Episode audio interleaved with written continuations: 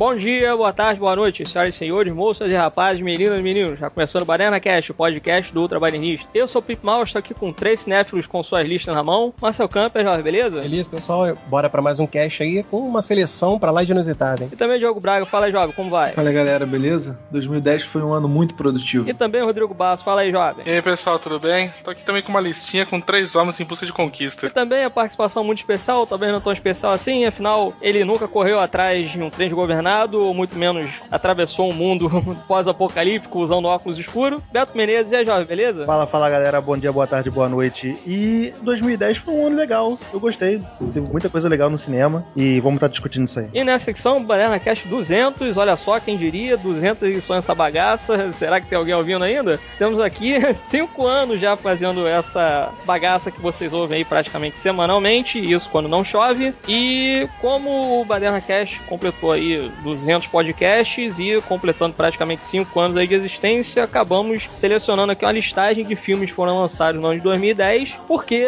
como começamos aí, iniciamos o podcast no final do ano, a gente acabou não falando sobre esses filmes e por consequência a gente vai se redimir agora, indicando aí ou não alguns filmes bem bacanas que foram lançados no ano que o Baderna Cast nasceu. Mas aí, qual é o primeiro filme que a gente vai jogar nessa listagem? Eu trouxe um, cara, que eu realmente não dei nada por ele na época, assim, eu, eu fui mais atraído a ver esse filme por causa da capa, de uma ruivinha, até que bonitinha, não a conhecia ainda, tá uma tal de Emma Stone aí, segurando um cartaz com várias frases, assim, aleatórias, de mentiras e tal. Deixa eu ver qual é dessa. Eu nem sou muito fã de, do gênero comédia romântica e tal, mas, cara, me atraiu muito pelo roteiro, ele consegue fazer um equilíbrio bacana entre a comédia teen, né, a comédia adolescente romântica moderna, assim, dos anos 2000 pra cá, mas, além disso, tem uma grande homenagem aos filmes adolescentes dos anos 80. O próprio roteiro do filme brinca, tem frases que ela diz, que pena que minha vida não é um filme do John Hughes, sabe? Então, inclusive, o final do filme é uma grande homenagem aos filmes do John Hughes e tal, é quase um plágio ali o final, mas proposital, né, uma grande imitação ali de um filme específico do John Hughes lá. E a história é bacana, cara, sabe? É simples, mas é porque ela quer ajudar um amigo gay, virgem lá e tal, e ele quer se passar ainda pra um cara que já havia transado e tudo. Então eles encenam uma. Eles fazem por trás do quarto com a porta fechada e todo mundo ouvindo, uma simulação de sexo. Só que ela fica com uma imagem de vagabunda, de vadia e tal, e isso vai se espalhando pela escola como uma fofoca, né? Uma intriga e tudo. Só que ela veste aquela pulsa, né? Ela quer saber, tipo, coisa que ela não transou realmente com um amigo que era gay e tal. Mas ela quer saber, eu vou então, eu vou, eu vou assumir e tal. Vou entrar na pilha, né? Exato. Abracei, abracei a causa. Exato, eu vou aceitar essa imagem que estão fazendo de mim. Inclusive tem uma sequência, eu gosto muito que ela vem toda hardcore, assim, de óculos escuros, um batonzão vermelho, uma mini size. Inclusive é o filme que eu acho que a Emma Stone tá mais gatinha. Apesar dela não ter muito corpo, né? Ela é meio retona e tal. Eu acho que o Pimp até não gosta dela por causa da voz meio. uma voz meio de moleque, né? Que ela tem e tal. Mas nesse filme, tudo nela me atrai, cara. Ela tá. Ela sempre mandou bem como atriz, assim, ela, a atuação dela é convincente. Ela passa essa adolescente meio querendo ser descolada, mas a gente percebe que ela é uma garota, até em alguns momentos tímida, até em alguns momentos insegura, né? Melhor dizendo. O filme transmite isso, cara, porque ela não é aquela imagem que a escola fez dela. E ela abraça essa imagem até para salvar um amigo, sabe? Que o amigo sofria bullying, aquilo, queria ser um pouco mais pop, né? Mais popular na escola e tudo. Ou seja, segue um, um roteiro bem simplinho, mas o filme me atraiu pelo clima mesmo. É bem dirigido pelo Will, acho que é Will Gluck, o diretor. Nem, nem é tão conhecido, não tem. É o diretor do Amizade Colorida, pô. É, depois ele foi fazer Amizade Colorida, mas aí assim, é, é, até então aí ele não era, né? Não tinha. É, na época. Era, era bem novato, mas ele transmite aquele clima escolar, sabe? Inclusive os pais dela, feito, o pai é o Stanley Tucci, então tem diálogos bacanas entre ela e o Stanley Tucci, que como sempre rouba a cena, né? O cara faz um pai todo assim, meio brincalhão. Eu gosto muito, cara, eu gosto muito porque não cai assim, evita todos os clichês, não cai naquele lugar comum. Apesar de todo o ambiente e os debates serem simplórios, a gente já ter visto em outros vários filmes, ele segue com uma autenticidade muito bacana. Então, cara, um pequeno grande filme aí de 2010 dentro desse gênero comédia adolescente, que a maioria olha com. Vai, vem mais uma comédia teen e tal, mas, pô, tá aí. E faz uma grande homenagem realmente aos filmes dos anos 80 aí, desse mesmo universo, né? Adolescente, escolar, meninas, paqueras e garotos e tal. E bem legal, cara. E Emma Stone aí, eu não a conhecia e fiquei realmente cativado por ela nesse filme. Ela que ela manda muito bem aí, cercada até por veteranos atores aí, como Stanley Tucci, que dispensa comentários. E o final é bem gostoso, cara. O final permite até um sorriso no rosto, que começa a tocar lá uma música exatamente que foi executada num dos filmes do John Hughes. Então é bem legal, cara. Eu, quem nunca viu A Mentira, o nome original é Easy A, né? É, no caso, a nota da prova e tal. É bem legal, cara. Quem nunca viu pode dar uma conferida, principalmente as meninas vão se amarrar aí, né? Porque é o gênero preferido dela. Mas os caras também que se forem acompanhar acompanhar suas namoradas, não vão se arrepender não. É um filme bem gostoso e bem legal de se ver. Bom, eu trouxe um filme aqui muito bom, eu sou muito fã do gênero, que é um gênero que me acompanha, eu sempre assisti com meu pai, né? O gênero do faroeste. Em 2010 saiu um filme muito bom chamado True Grit, ou Bravura Indômita em português, com o Jeff Bridges e o Matt Damon nos papéis principais, assim. E esse filme é um filme de uma refilmagem, né? E há muito tempo atrás já teve um filme, Bravura Indômita, com John Wayne. Tem um personagem principal que é o pistoleiro, já meio. Ele é um pistoleiro, mas ele é da lei, né? O Federal. E ele usa um tapa-olho, um personagem muito caricato, Cara, né? muito B10, cara. Muito tá B10. Muito B10, cara. ele cai nesse papel com uma luva, porque o Jeff Bridges ele tem essa característica de fazer personagens assim mais caladões, assim, meio, meio misteriosos, assim. E o Jeff Bridges cai com uma luva nesse papel e faz um contraponto muito interessante ao John Wayne, que o John Wayne ele é um péssimo ator, né? Mas normalmente o ator de faroeste ele faz aquele tipo Clint Eastwood, que faz aquela mesma cara sempre e tal. O John Wayne era, ele faz sempre a mesma cara e o John Wayne nesse filme é, original ele já pegou um personagem mais complexo, um cara bêbado e tal. Inclusive existe uma diferença grande entre os dois filmes, em que o filme antigo, o filme original, ele é muito mais caricato por causa disso, porque o John Wayne não tem uma força dramática como o Jeff Bridges tem. Então ele faz um bêbado que já que tropeça muito, cai muito. E a história é sensacional. A história é sensacional como de qualquer outro bom faroeste, é uma história de vingança. A menininha, ela tem um pai que foi assassinado injustamente por um bêbado. Um assassinato assim muito merda. E aí essa menina, como não tem ninguém para lutar com ela, lutar por justiça com ela, ela contrata um bounty hunter, né? Como é que é essa tradução em português Um mesmo? caçador de recompensa. Caçador de recompensa. caçador de recompensas. E aí ela acha esse cara, que é um cara assim, muito valente e tal, só que ele tá num- numa depressão assim, ele tá mergulhado no alcoolismo e ele não consegue então é, nem ter uma razoabilidade nas suas ações e tal. Mas é um cara de muita honra, de muita honra. E ele vai, ele aceita né, o pagamento lá de 50 dólares para poder pegar esse cara, o assassino do pai dessa menina, e essa menina decide acompanhar ele. E aí vai ele, o Matt Damon que também tá procurando esse cara, é um Texas Ranger, tá procurando Sim. esse cara e vai essa menina. Cara, e eles esse vão filme nessa, é muito nessa jornada bom, de aventura. Mas se eu não me engano, esse, Esse filme é muito bom. O maneiro desse filme é que tu vê tudo pelo ponto de vista da garota, né? Sim. Tanto que eu acho que Bravura Indômita é muito mais da. Porque True Grit, né? Seria. É, seria tipo verdadeiro. Presente. É, verdadeiro presente, né? Verdadeiro dom, né? Dádiva, né? A menina, cara, que faz, agora eu não sei qual que é o nome agora da atriz. É a Hayley Steinfeld. né? Alien Steinfeld. Ah, tá. Que ela faz a, a Matt. Cara, pô, você vê que ela negocia todas as vendas de cavalos do pai dela pra conseguir o dinheiro, dá a volta no carinha que tava tentando ludibriar ela. Ela, porra, ela que comandava tudo ali, né? Ela chega no cara pra negociar o caçador de recompensa, você fala, cara, e pô, o, o Jeff Briggs, cara, tá fazendo um cara que, sei lá, deve estar no mato há alguns anos sem ver a civilização, sabe? Porque o cara tá muito assim, casca grossa, muito intolerante a tudo. Usa um tapa-olho, né? Tá É. bem, bem caracterizado, né? É, ele é um cara quebrado, né? Ele é psicologicamente quebrado. Ele é um, ele é um, ele é um federal que já matou muita gente. Normalmente nas missões deles ele acaba matando quem ele tá perseguindo e ele tem um conflito psicológico quanto a isso, entendeu? É, mas, E- cara, ele é o tipo de pessoa que eu não gostaria de cruzar na rua, sabe? Ele tá muito mal encarado, assim. É um cara quebrado que, meu, eu tenho medo de se eu olhar torto pra ele, ele vai quebrar a garrafa de gin no canto e me, me rasgar, tá ligado? Com, com o gargalo. Aquele cara que tu atravessa a rua, né? Que vê que ele tá chegando, tu atravessa É. a rua. Aquela típico de, de né? Que o cara abre a portinha lá, o pianista para de tocar, as mulheres param de dançar, a- o sol se esconde, tá ligado?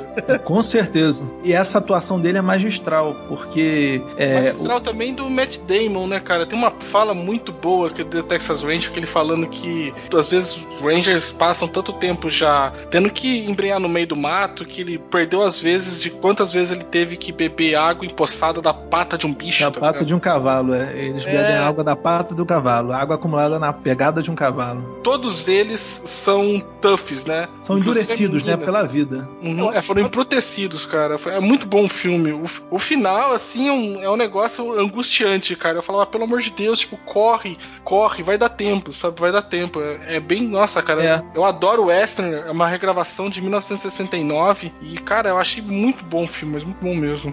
E esse western vem pra reafirmar a posição do faroeste no cenário do cinema, porque ele ficou muito galhofa, né, durante um tempo e com revisões históricas como o 1990 com Dança com Lobos, ganhou o Oscar, 1993 com Unforgiven, com o Clint É, Eastwood, imperdoáveis, nossa. ganhou- de novo e a partir daí vem vindo vários westerns bem legais, como White Earp, Kevin, Kevin Costner. Kevin Costner, o próprio Django, e agora vai ter ainda o Hateful Eight do, do Tarantino também, é, é a revolução do western, É, eles do vão western. Repaginando o gênero, porque o próprio Django já foi uma baita assim de uma mudança que o Tarantino colocou. Foi foda. É, sabe, colocando, pô, o cara tá colocando música de hip hop no meio de um western e Mas funciona. tem, mas tem mais pop dentro. É, agora É, pra ó, Indômita trouxe o- um gênero que é basicamente de ação, de bang bang, que a gente falava, e aí o cara pega e coloca uma discussão de pessoas que estão quebradas por diversas coisas tentando se reafirmar nessa caçada, sabe? Então você fala, cara, é- tá tratando de outra coisa aqui, não é ação esse filme, né? É, é muito Com bom. certeza. E é interessante também é porque você vê que os irmãos Coen já estão aí há, sei lá, pelo menos uns 20 anos fazendo cinema, né? E os caras mostram aí um vigor, assim, pra poder pegar um filme e poder até mesmo repaginar o que eles já fizeram na carreira de uma maneira majestosa. O né? legal dos Irmãos Coen é que você vê que eles são bem versáteis. Porque eles fazem, tipo,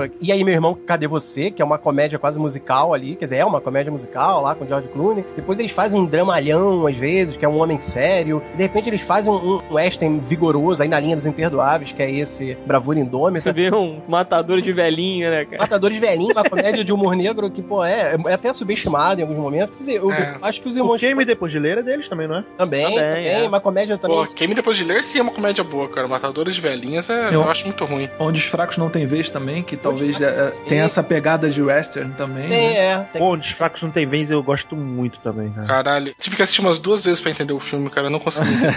É um filme quase sem final, né? Ele é interrompido. não, ele não tem final. É, ele é interrompido, mas passando, ele passa, né? Que muita gente no cinema tá reclamando, caralho, cadê o final desse filme? Não, quando ele não mostra a morte do carinha do Josh Brolin, que a gente vê acompanhando o filme todo, eu olho assim e falo, caralho, eu eu vi no cinema, depois eu fui assistir em casa, eu loquei depois. Eu falei, cara, eu devo ter dormido, eu devo ter pescado, porque não é possível que os caras não mostraram a morte do maluco. Pô, eu acompanhei esse cara desde o começo. Aí depois eu vi, não, é, é isso mesmo, tipo, foda-se, lida com isso, não importa, as coisas acontecem assim na vida. Exato, Porque ali você Exato. já pega o filme na perspectiva do Tommy Jones, né? Que ele tá tentando entender toda aquela situação e no final é tipo, ah, porra, eu tô velho demais pra entender essa merda. É, Tô velho demais pra entender essa merda, que eu assistir duas vezes. Você fica naquele sentimento do xerife ali, do Lee Jones, que é aquela coisa prostrada na mesa de uma cozinha falando, cara. E a vida é assim, sabe? O, o personagem do Javier Bardem levou um tiro na perna, a gente não sabe se ele vai realmente viver ou não, ou vai morrer. Então, quer dizer, porra, são coisas assim que você, em muitas coisas na vida, você não vai saber como é que vai terminar. E ele, como xerife, já viu muita coisa ter passado na vida dele e que não teve resposta. Então, acho que é. Mas aí, aí voltando aí ao, Bravura Indômito, Esse sim tem final, né? é, esse tem. Esse tem um, final, um final até que, pô, eu, eu, eu acho até emocionante, cara, ver a menininha já mais velha, né, chegando lá, ele indo agradecer a ele, né, cara. Eu acho isso bacana. sabe? Rola uma identificação entre os dois, né? Sim, sim. Mas eu, me pegando nisso que vocês falaram, que ele realmente ele é muito endurecido, até pela vida, assim, a vida do Western, né? A vida ali, o universo É. que é retratado no, no Velho Oeste é sempre assim. Você vê que até a menina, mesmo ela sendo. ainda endurecida, uma- Exato, até ela sendo uma menina Sim. nova, ainda delicada ali na pele, no rostinho dela, você vê que ela se veste o mais próximo deles, entendeu? Ela bota um chapéu, ela bota um- uma coraça assim de cinto, ela bota um jaquetão, ela quer ser igual a eles, assim. Esse, filme certeza. também, esse filme também poderia chamar onde os fracos não têm vez, né? É. Porque É, todos também. eles foram É, embrutecidos. Todos eles foram embrutecidos, tá Porque assim, Eu acho legal. assim é que ela percebe que ela não tem o pai dela pra proteger ela nesse universo masculino, ela se veste já de uma forma bem masculina. Inclusive no filme original, ela tem o cabelo curto, tal, se veste com vestes de homens. Desse filme agora, ela tem até umas trancinhas e tal. Ela se vê no mundo masculino sozinha e aí ela se veste de uma carapuça agressiva, inclusive sempre ameaçando as pessoas: "Ah, vou te processar porque meu advogado é isso, porque meu advogado é Sim. aquilo". É a forma de defesa Ela- dela. Você vê como ela cresceu e deve ter ficado uma mulher muito forte, porque quando ela chega no final, você vê ela, já vê ela adulta, e o jeito que você vê ela andando, se dirigindo às pessoas, já é daquela cara de que você vê que tá acostumada a ser obedecido, sabe? Se ela dá uma ordem, você vai acatar, sabe? Ela chega como aquela homem que, olha, eu não aceito um não. Né? Eu falo, caraca, mano, eu tava uma postura, assim, sabe, muito assertiva, assim, quando ela tava entrando no finalzinho do filme. Eu falei, putz, mano, essa mulher sim deve ter crescido e ter ficado muito forte. Uma mulher já altiva, né? Toda assim. Uhum. E o legal que eu ia falar, é, complementando né, pra essa personalidade do Breed, né? Do personagem do Breed, é que você vê que ele é realmente tão assim, carrancudo, né? Vamos dizer assim. Só que dentro dele você percebe, né? Na parte de caráter, de integridade, você percebe que ele quis ajudar uma menina porque acabou de perder o pai, sabe? Então, por mais casca grossa, exatamente a palavra casca, por mais que tenha essa Uhum. coisa externa de casca grossa, eu acho que no interno ele ainda é um cara que, poxa, tudo bem, beberrão lá, meio que fudido na vida, mas uma menina veio dar dinheiro a ele, um, um pouco que tem, porra, pra vingar a memória do pai, sabe? Que ela acaba de perder e que ninguém deu a mínima. E que morreu de uma forma meio escrota e banal. Então ele, cara, eu acho que ele avalia isso tudo. Por mais que, né, ele passe essa coisa enrijecida de um cara sofrido e cascudo e tudo mais. Mas ele tem essa índole ainda flexível e maleável, sabe? É um cara do bem, no final de tudo, ele é um cara do bem, sabe? Por mais que seja um caçador de recompensa, um matador, pistoleiro, mas ele entendeu o drama da menina. Aquilo tocou ele de alguma forma. né? Com certeza. Cara, o primeiro que eu vou trazer aqui é Good Move, entendeu? Aquilo pra você sair sentindo bem, é pra relaxar, que é Scott Pilgrim contra o mundo. Ah, não. Ah, não. Eita, Cara, eu adoro O esse roteiro é uma merda. Eu tenho minhas ressalvas. Eu acho ele legal, mas eu tenho ressalvas. eu Scott. também, também. Eu gosto mais dos vilões do filme do que propriamente do Scott, sabe? Com certeza, tipo, eu tô Cara. por aí também. O Michael Cera, eu não gosto dele. O problema é que ele tem uma cara tão de apático que caiu certinho pra esse personagem. porque- Ah, não, é. Ele, ele caiu como uma luva pro Scott Pilgrim, cara. Eu tenho os E o- encadernados do Scott Pilgrim, que ele é um, um mangá que conta da história, cheio de referência também a games, assim, lotado é o, mangá. Da mesma forma que também é o, o filme. E, cara, o Scott lá é o cara já de 27 anos, que toca numa banda, mora com um amigo gay, não quer nada com nada na vida, sabe? É aquele moleque que não saiu ainda dos 15, 16 anos, parece. Né? Totalmente apático, não, não sei de nada, não quero nada. E o, o Michael Cera daí, cara, com essa cara dele realmente, cara, de boboca, tá ligado? Essa cara de caralho, eu não sei o que eu tô fazendo aqui no mundo. Acho que não tem outro ator que interpreta Panaca tão bem como ele, porque ele já era. Porra, cara, ele, porra, caiu, cara, com uma luva. E o filme ele tem uma linguagem, acho que muito boa com essa parte dos games, porque você vê várias coisas assim de referência, por exemplo, ele na festa e perguntando pra várias pessoas, que é uma coisa básica de RPG, que é você joga de RPG eletrônico, você vai conversando com várias pessoas ao mesmo tempo. Ah, cara, a abertura da, da Universal em 8 bits já vale o filme, tipo, acho É. sensacional, porra. Os barulhos de, de moedinha quando cai, sabe? Que é típico do quando você tá pegando moeda no Mario. Cara, é todo assim referenciado assim em quadrinhos. Inclusive a questão assim, totalmente assim nonsense, que é quando ele vai enfrentar o primeiro vilão da Liga do Mal, dos ex-namorados do mal da Ramona Flowers. Que de repente, isso não fala, né, no filme, mas os quadrinhos, quando o primeiro cara vai bater nele, que ele defende, chuta o cara tudo no, sei lá o que, pra Trally, cara, o pessoal vira e fala, ele não sabe que o Scott é campeão de Kung Fu aqui do Canadá, sabe? Quer dizer, ninguém sabe nada disso, né? E de repente É, no filme passa aparece- batido isso e do nada o cara tá lutando lá. os caras estão lutando, cara, e eu acho muito engraçado, cara, o filme. Toda a questão de videogame, passar os sete vilõesões pra conseguir namorar a menina que você quer, pegar as quests. Cara, é choro de rir. E o Chris Evans fazendo o papel de Chris Evans, né? Melhor coisa do filme. Não, e o Brandon Ralph, acho que no melhor papel dele ali de cinema. Aquele vilão meio é, afetado, mas, mas caiu bem, né? Ali ele ficou legal. Mas o que eu acho escroto é isso, que eu acho que a gente, eu cheguei até a comentar rapidamente com o Pim, que ele também não gosta, é que, porra, é uma sinopse de merda, cara. O cara ter que passar o filme inteiro enfrentando ex-namoradas de uma menina pra conquistar ela, cara. É muita escrotice, sabe? É ser muito Zé Mané, sabe? Mas, Mas é pra- básica de videogame, né, cara? Porra, você pega lá o Street Rage, ou o Double- próprio Double Dragon. Double caras- Dragon, eu ia falar isso É, agora, os caras Dragon, disputam a mulher.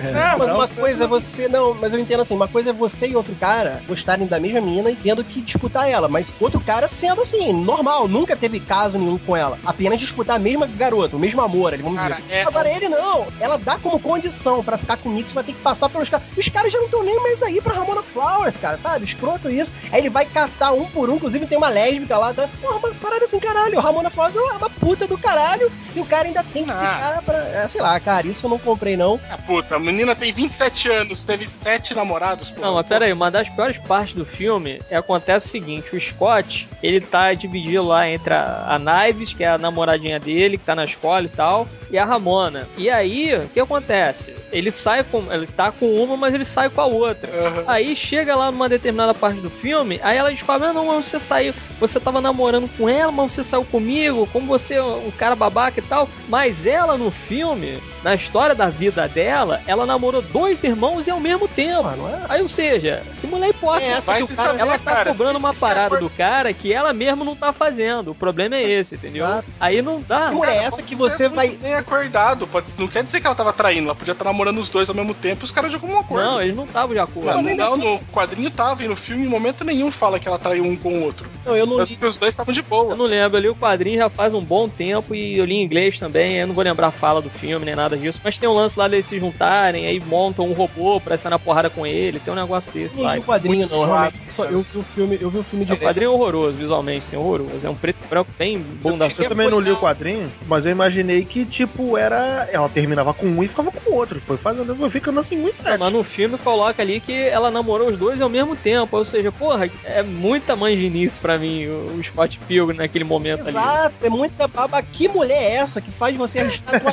vida? A tua vida, porra, pra ficar indo atrás. Cara, o Mario mata sete bichos gigantescos em castelo pra conseguir ficar com a princesa, cara, também. Pra resgatar ela. É roteiro de videogame, cara. Não, Pode é, nem falar, é, é, é roteiro de diário de, um, é diário de um banana, cara. Uma parada assim mais. E videogame você. o link- videogame é bacana pra- você ver um cara príncipezinho. Não, o- o- justamente o filme ele emula um jogo de videogame o tempo todo, sabe? O roteiro não, Não, poderia é, ser diferente. É, o sabe? visual é bacana, o visual. Assim, eu acho que a direção, a parte gráfica e tudo, eu realmente eu acho muito divertido. Eu, pô, eu gosto. Por isso que eu até falei, eu curto mais os vilões, cara. Porque parece que são super vilões, mesmo, cada um com poder ali. Quer dizer, parece Não, são- imagina, são- cara, são todos os caras, tipo, o filme é no sense inteiro. No, quando ela vai lutar Eu- contra eu aquela entendi, lésbica, eu- eu- a Ramona tira uma marreta de dentro da bolsa dela, que tem. A marreta tem um metro e meio e a bolsa, uma bolsa de mão, sabe? Não, isso é legal. Eu não compro, é, é roteiro mesmo. É a história de ver um cara tendo que duelar com os caras. Porra, pode. Fora-se se é ex-namorado, fora-se se teve um momento. que, Cara, não interessa, eu quero ficar com você agora aqui. Chega, pô, pra que eu vou disputar? Carinhos que não tô nem mais disputando com você. Os caras não estão disputando você, pô. É, Ela é mulher o suficiente pra namorar dois ao mesmo tempo, mas não é mulher o suficiente pra chegar e falar: Olha só, eu não quero mais nada contigo, eu quero ficar com ele. Entendeu? O problema é esse. Sabe? Aí, Não, aí e, os caras ainda são de birrinha, né? Tipo, ah, se você não namora com um de nós, então você não vai namorar com ninguém. E pega o cara que É, não vai porque com vocês estão é, confundindo. muito a-. Quem coloca a condição não é a Ramona. A Ramona fala só: olha, eu tenho uns ex-namorados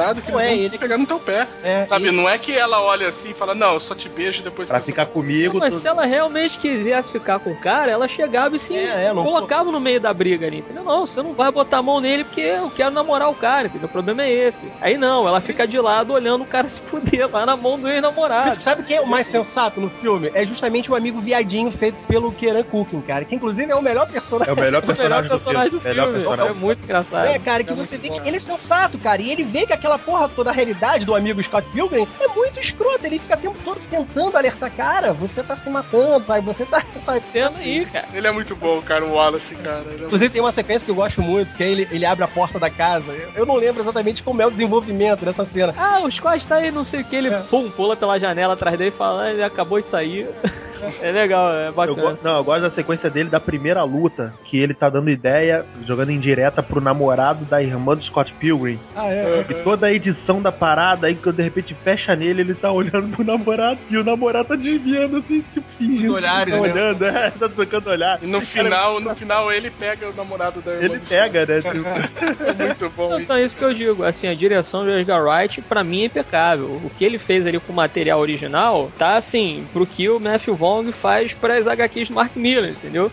É mais ou menos por aí. O cara ele pegou um produto que eu acho bem mais ou menos assim, HQ, né? As HQs, enfim. E ele fez um filme bacana, divertido e tal. Mas o roteiro da parada, pra mim, é uma me merda. deixa muito curioso pra ver a mão do Edgar Wright no Homem-Formiga, né? Mas não rolou. É, pois é, infelizmente não rolou por causa da Marvel aí que acabou cagando tudo, né? Tá de mimimi, mas isso é pra outra. Pois é. É minha vez, né? É minha vez. Minha vez, Sim. então eu vou começar, cara, com A Ilha do Medo, que é um filme de investigação e mexe tudo com o psicológico ali, tem o Leonardo DiCaprio e o Mark Ruffalo. Se eu não me engano, vocês podem me corrigir, por favor, se eu estiver errado, eu acho que é o segundo ou terceiro filme da parceria do DiCaprio com o Martin Scorsese, que sempre vem rendendo os filmes muito legais. Eu não lembro se o, aquele do Jack Nicholson, que eu esqueci o nome agora, desculpa, é, é antes, Os Infiltrados. É antes desse, né? Os Infiltrados é é antes. 2005, os Nossa, Infiltrados. Esse é o quarto Caralho. filme, acho que é a quarta parceria do Rio DiCaprio. Grande, Nova York, Infiltrados, tem mais o quê? Ah, é, o Aviador, então. então é Aviador. O Aviador. O Aviador, É, é. eu tava lembrando Caralho, só do já- já Aviador e passou da-. Passou da hora, né, do Leonardo DiCaprio já ganhar um Oscar, né? Cara, é, o, o certeza. problema, cara, o problema do DiCaprio do, do Oscar é azar, maluco. O negócio dele. Não, não, não. Sabe, sabe qual é o nome desse azar?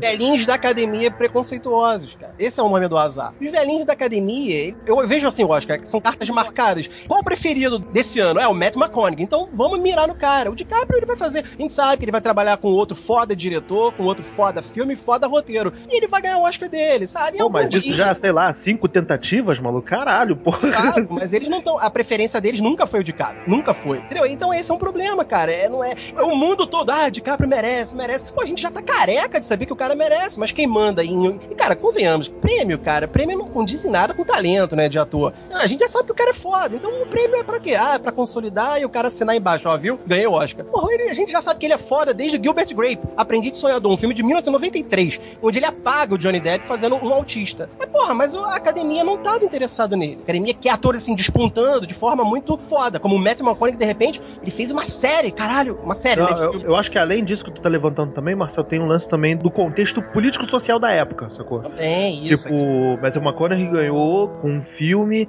que tava falando sobre o homossexualismo e doença de homossexualismo e caramba. Então, cara, porra. Pesa a É. temática de filme, pesa às vezes, realmente, o contexto ali sociopolítico que às vezes o filme tá retratando, né? E isso realmente, cara, é muito, assim, são cartas de interesse. Né? A gente sabe É, que o Oscar é muito muito. isso. Tanto é que teve uma época, teve uma época, teve um ano que o Oscar só premiou negros, só negros, cara. Ficou muito claro, nada, aqui eu não sou racista, né? Mas ficou claro que aquele não, É, ali foi, foi dia de treinamento, Exato, foi de treinamento, foi Monsters o- Ball da Halle Berry. Exato, né, ainda fizeram, fizeram homenagem a quem? A quem? Sidney Poitier. Óbvio que o Oscar então tem que ser, né? Só vai vencer os negros. Então, Não, você- ainda você teve o sente ano, acho que foi 2012, 2013, não lembro agora, que a Ellen DeGeneres apresentou e falou: só tem dois finais pra essa noite. Ou 12 anos de escravidão ganha melhor filme, ou vocês são todos racistas. Tipo, porra. E é bem por aí mesmo. É por aí, cara. Então, mas vamos voltar aqui pro Ilha do Medo, cara. Ele apresenta todo um aspecto soturno de investigação, daquela investigação no ar, e apresenta esses elementos psicológicos, assim. Tu vai acompanhando tudo pelo ponto de vista do, do personagem do DiCaprio. E ele tem um final também, um plot twist que é foda pra caramba. Não sei nem se podia falar palavrão, desculpa, mas. Fala, foda-se. Ninguém ouve essa merda. É.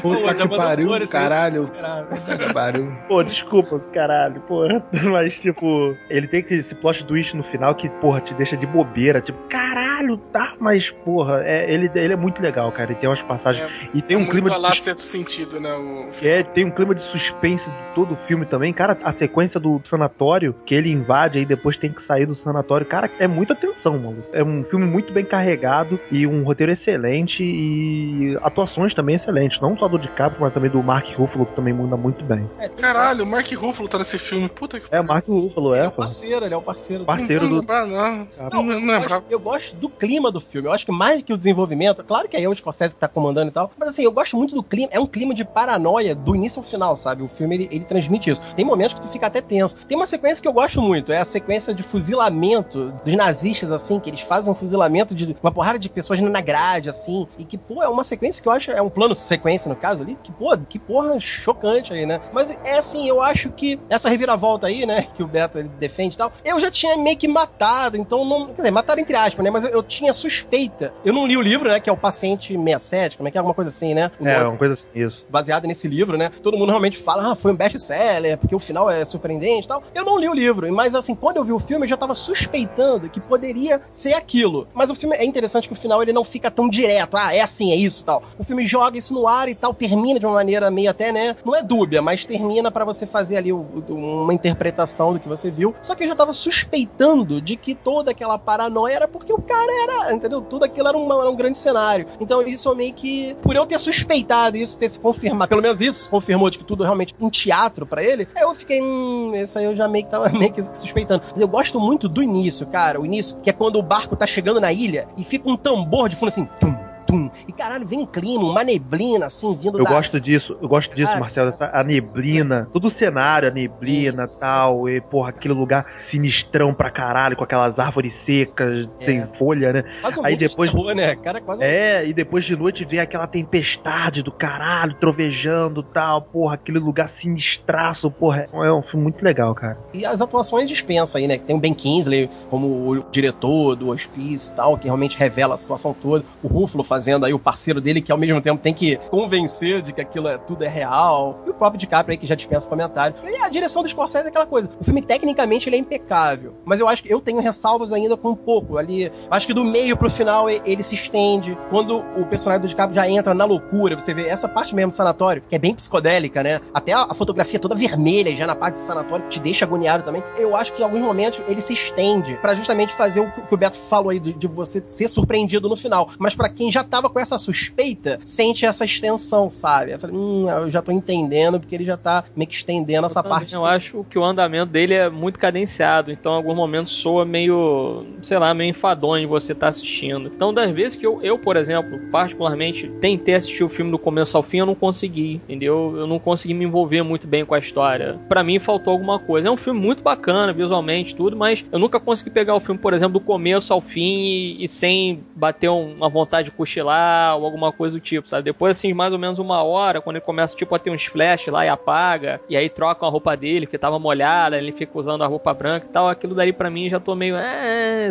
é, tá meio chato isso aí. Com o filme, pelo menos, soou dessa forma pra mim. Mas é um filme realmente muito bacana, o final também acaba surpreendendo, né? É, eu gosto muito, achei ele bem legal. É, falando de um filme aqui então, que tem até um final que surpreende e que eu acho que pouca gente viu e começou, se eu não me engano, começou a passar em 2011 ainda ou 2012 no Telecine. De vez em quando acaba repetindo também que ele assim, ele não é um filme tecnicamente perfeito nem nada disso, até porque a ideia por trás ali do projeto não era fazer algo mega elaborado, com um roteiro extremamente trabalhado, nem nada disso. E é um filme aí que, acreditem ou não, foi dirigido pelo David Schwimmer, que ele fazia o Ross Geller lá no Friends e hoje em dia não tá fazendo praticamente nada, né? E ele dirigiu um filme chamado Confiar. E esse filme, ele é muito interessante, é mais interessante pelo debate que ele pode gerar em cima do que a execução do filme em si. Por quê? Como é que funciona? O Confiar, basicamente você tem ali os pais, né, que são feitos ali pelo Clive Owen e a Catherine Keener, e tem a filha deles, que basicamente fica batendo papo via internet ali o dia todo e tal, e conhece gente assim pelo chat e etc, né? E aí o que acontece é que ela encontra um cara e o cara começa a bater papo com ela, essa coisa toda, e os pais, assim, não que eles sejam pais de relapsos ou qualquer do tipo, mas ela comenta coisas assim que às vezes conversou com o cara e tudo, ah, parece ser um cara legal, não sei o que, etc, né? Só que aí vem uma reviravolta nessa conversa aí, nesse contato, nessa relação que ela começa a ter, porque ela começa a realmente gostar do cara e o cara aos poucos vai revelando pra ela que ela é uma adolescente, tudo, está com 16 anos, alguma coisa assim, 15, 16 anos por aí, e ela vai tirar foto, etc,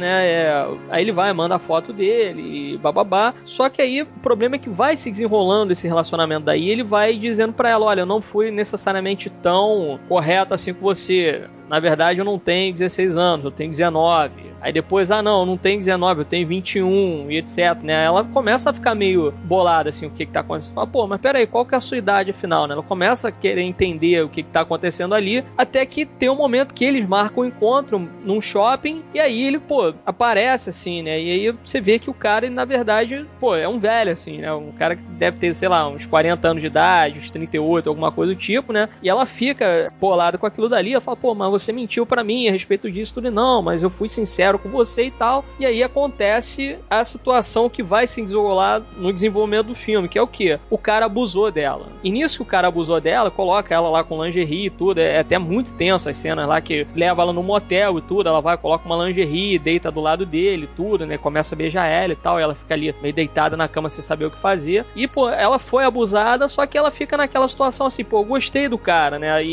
nisso que acontece? Ela vai, em algum momento do filme, ela acaba mencionando, né, pros pais ali e tudo, e pra amiga dela, o que que aconteceu. E nisso, pô, o pai dela, né, que é o Clive Owen, ele fica boladaço com o que aconteceu e fica querendo matar o cara, né? Pô, lógico, o cara abusou dela e tudo. E a mulher do cara fica meio que tentando amenizar a situação toda e tudo, né? Lógico, eles ficam desesperados e tudo. Só que ela fica naquela neura assim de não, o cara me ama, o cara é isso, o cara é aquilo, né? O cara realmente gosta de mim e ninguém gosta de mim na escola e tudo, né? Ela não se sente amada, né? E começa a ter esse conflito ali familiar e isso daí vai crescendo aos poucos, né? Até que chega um momento lá que depois ela acaba caindo em si, faz terapia e tudo, né? Porque ela realmente fica apaixonada por aquela idealização ali que ela fez do cara, né? E, e isso daí é que é, é o grande debate em cima do filme, né? Até que ponto você pode confiar nas pessoas, conversando pela internet, né? Você não sabe exatamente se a pessoa que está do outro lado é uma pessoa que você pode confiar. E basicamente assim, a ideia por trás disso daí, do projeto, era que, de fato para fazer uma conscientização às pessoas a respeito desse controle que deveria ter, controle entre aspas, né, dos pais com relação aos filhos pela internet. Porque acontece muito disso daí, pô, os pais muitas vezes ficam ausentes e não sabem exatamente se o filho tá ali realmente conversando com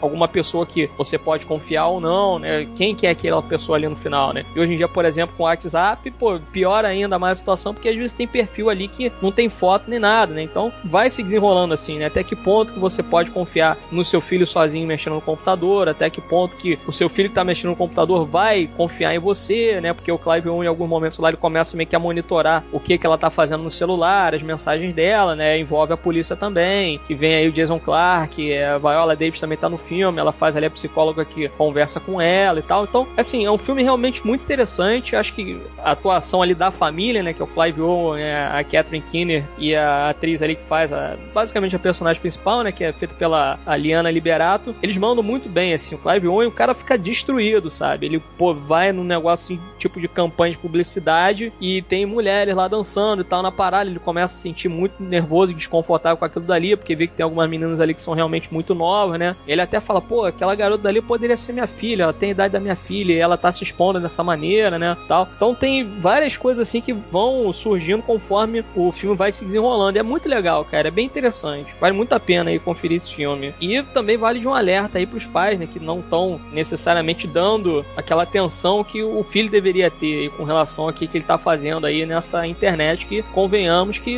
realmente não é um local muito seguro para criança, no final das contas. Né? Ah, é mesmo. Hoje com a sociedade hoje em dia, qualquer coisinha, deixar qualquer pessoa aí acessar essas coisas, né? Não, esses tipos de filme que levantam esse tipo de proposta são legais, mano. Que é agoniante. Eu vi também esse filme, né? Eu baixei e tal, porque foi um filme bem difícil até de ser veiculado tal. Consegui baixar porque tava um debate em torno desse filme de ter sido um dos mais realistas dentro dessa coisa aí de. de... Temática, né? É, temática de assédio virtual, né? É, por internet, uma menina se entregar e sem, sem conhecer direito, né? O agoniante nesse filme, cara, o que vai te agoniando e te deixando até meio incomodado demais, é quando ela, depois de ser abusada, ela defende o cara. Ele já sabe, já descobriu que a filha foi abusada lá por um cara que mentiu, bem ou mal ali, o cara se faz mesma idade dela, mais ou menos, depois, de repente você vê que é um pedófilo. E, cara, ela gosta de ter ido pra cama com. Assim, ela fica naquela insegurança, mas quando o pai fala pra ela realmente fazer a denúncia e tudo mais, ela não quer, cara, sabe? Isso na visão, eu me, eu me colocando como pai, apesar de eu não ser, né? De não ter filho nenhum e tal. É, e você vê, de repente, falar, como pai vai ficar louco, cara, sabe? Porque é pior ainda de quando a menina, se a menina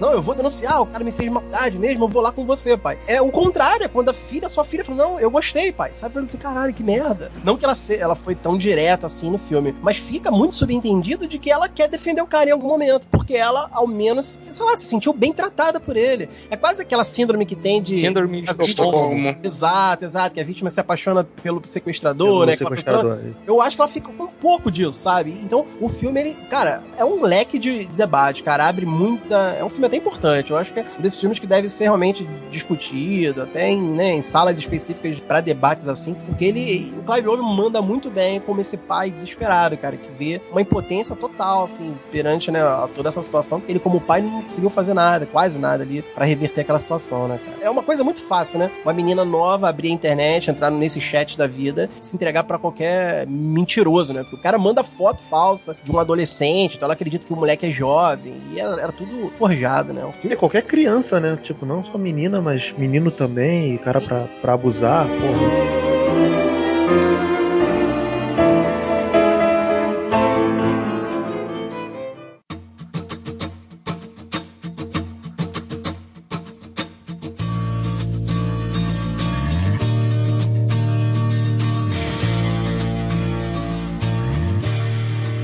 Vou trazer um aqui que, assim, eu sempre tento trazer uma animação, né? Um desenho aí no meio de, de filmes e tal. Porque tem muitos desenhos maneiros e bacanas com histórias bem legais. E a Disney, pra mim, teve toda essa coisa, ah, Frozen, Frozen pra lá e Frozen pra cá, a musiquinha torrando, enchendo o saco do Frozen e tal. E eu considero esse meio muito melhor que Frozen, cara. Muito Pô, melhor. detesto Frozen, cara. É, é, não é que eu deteste, mas eu acho.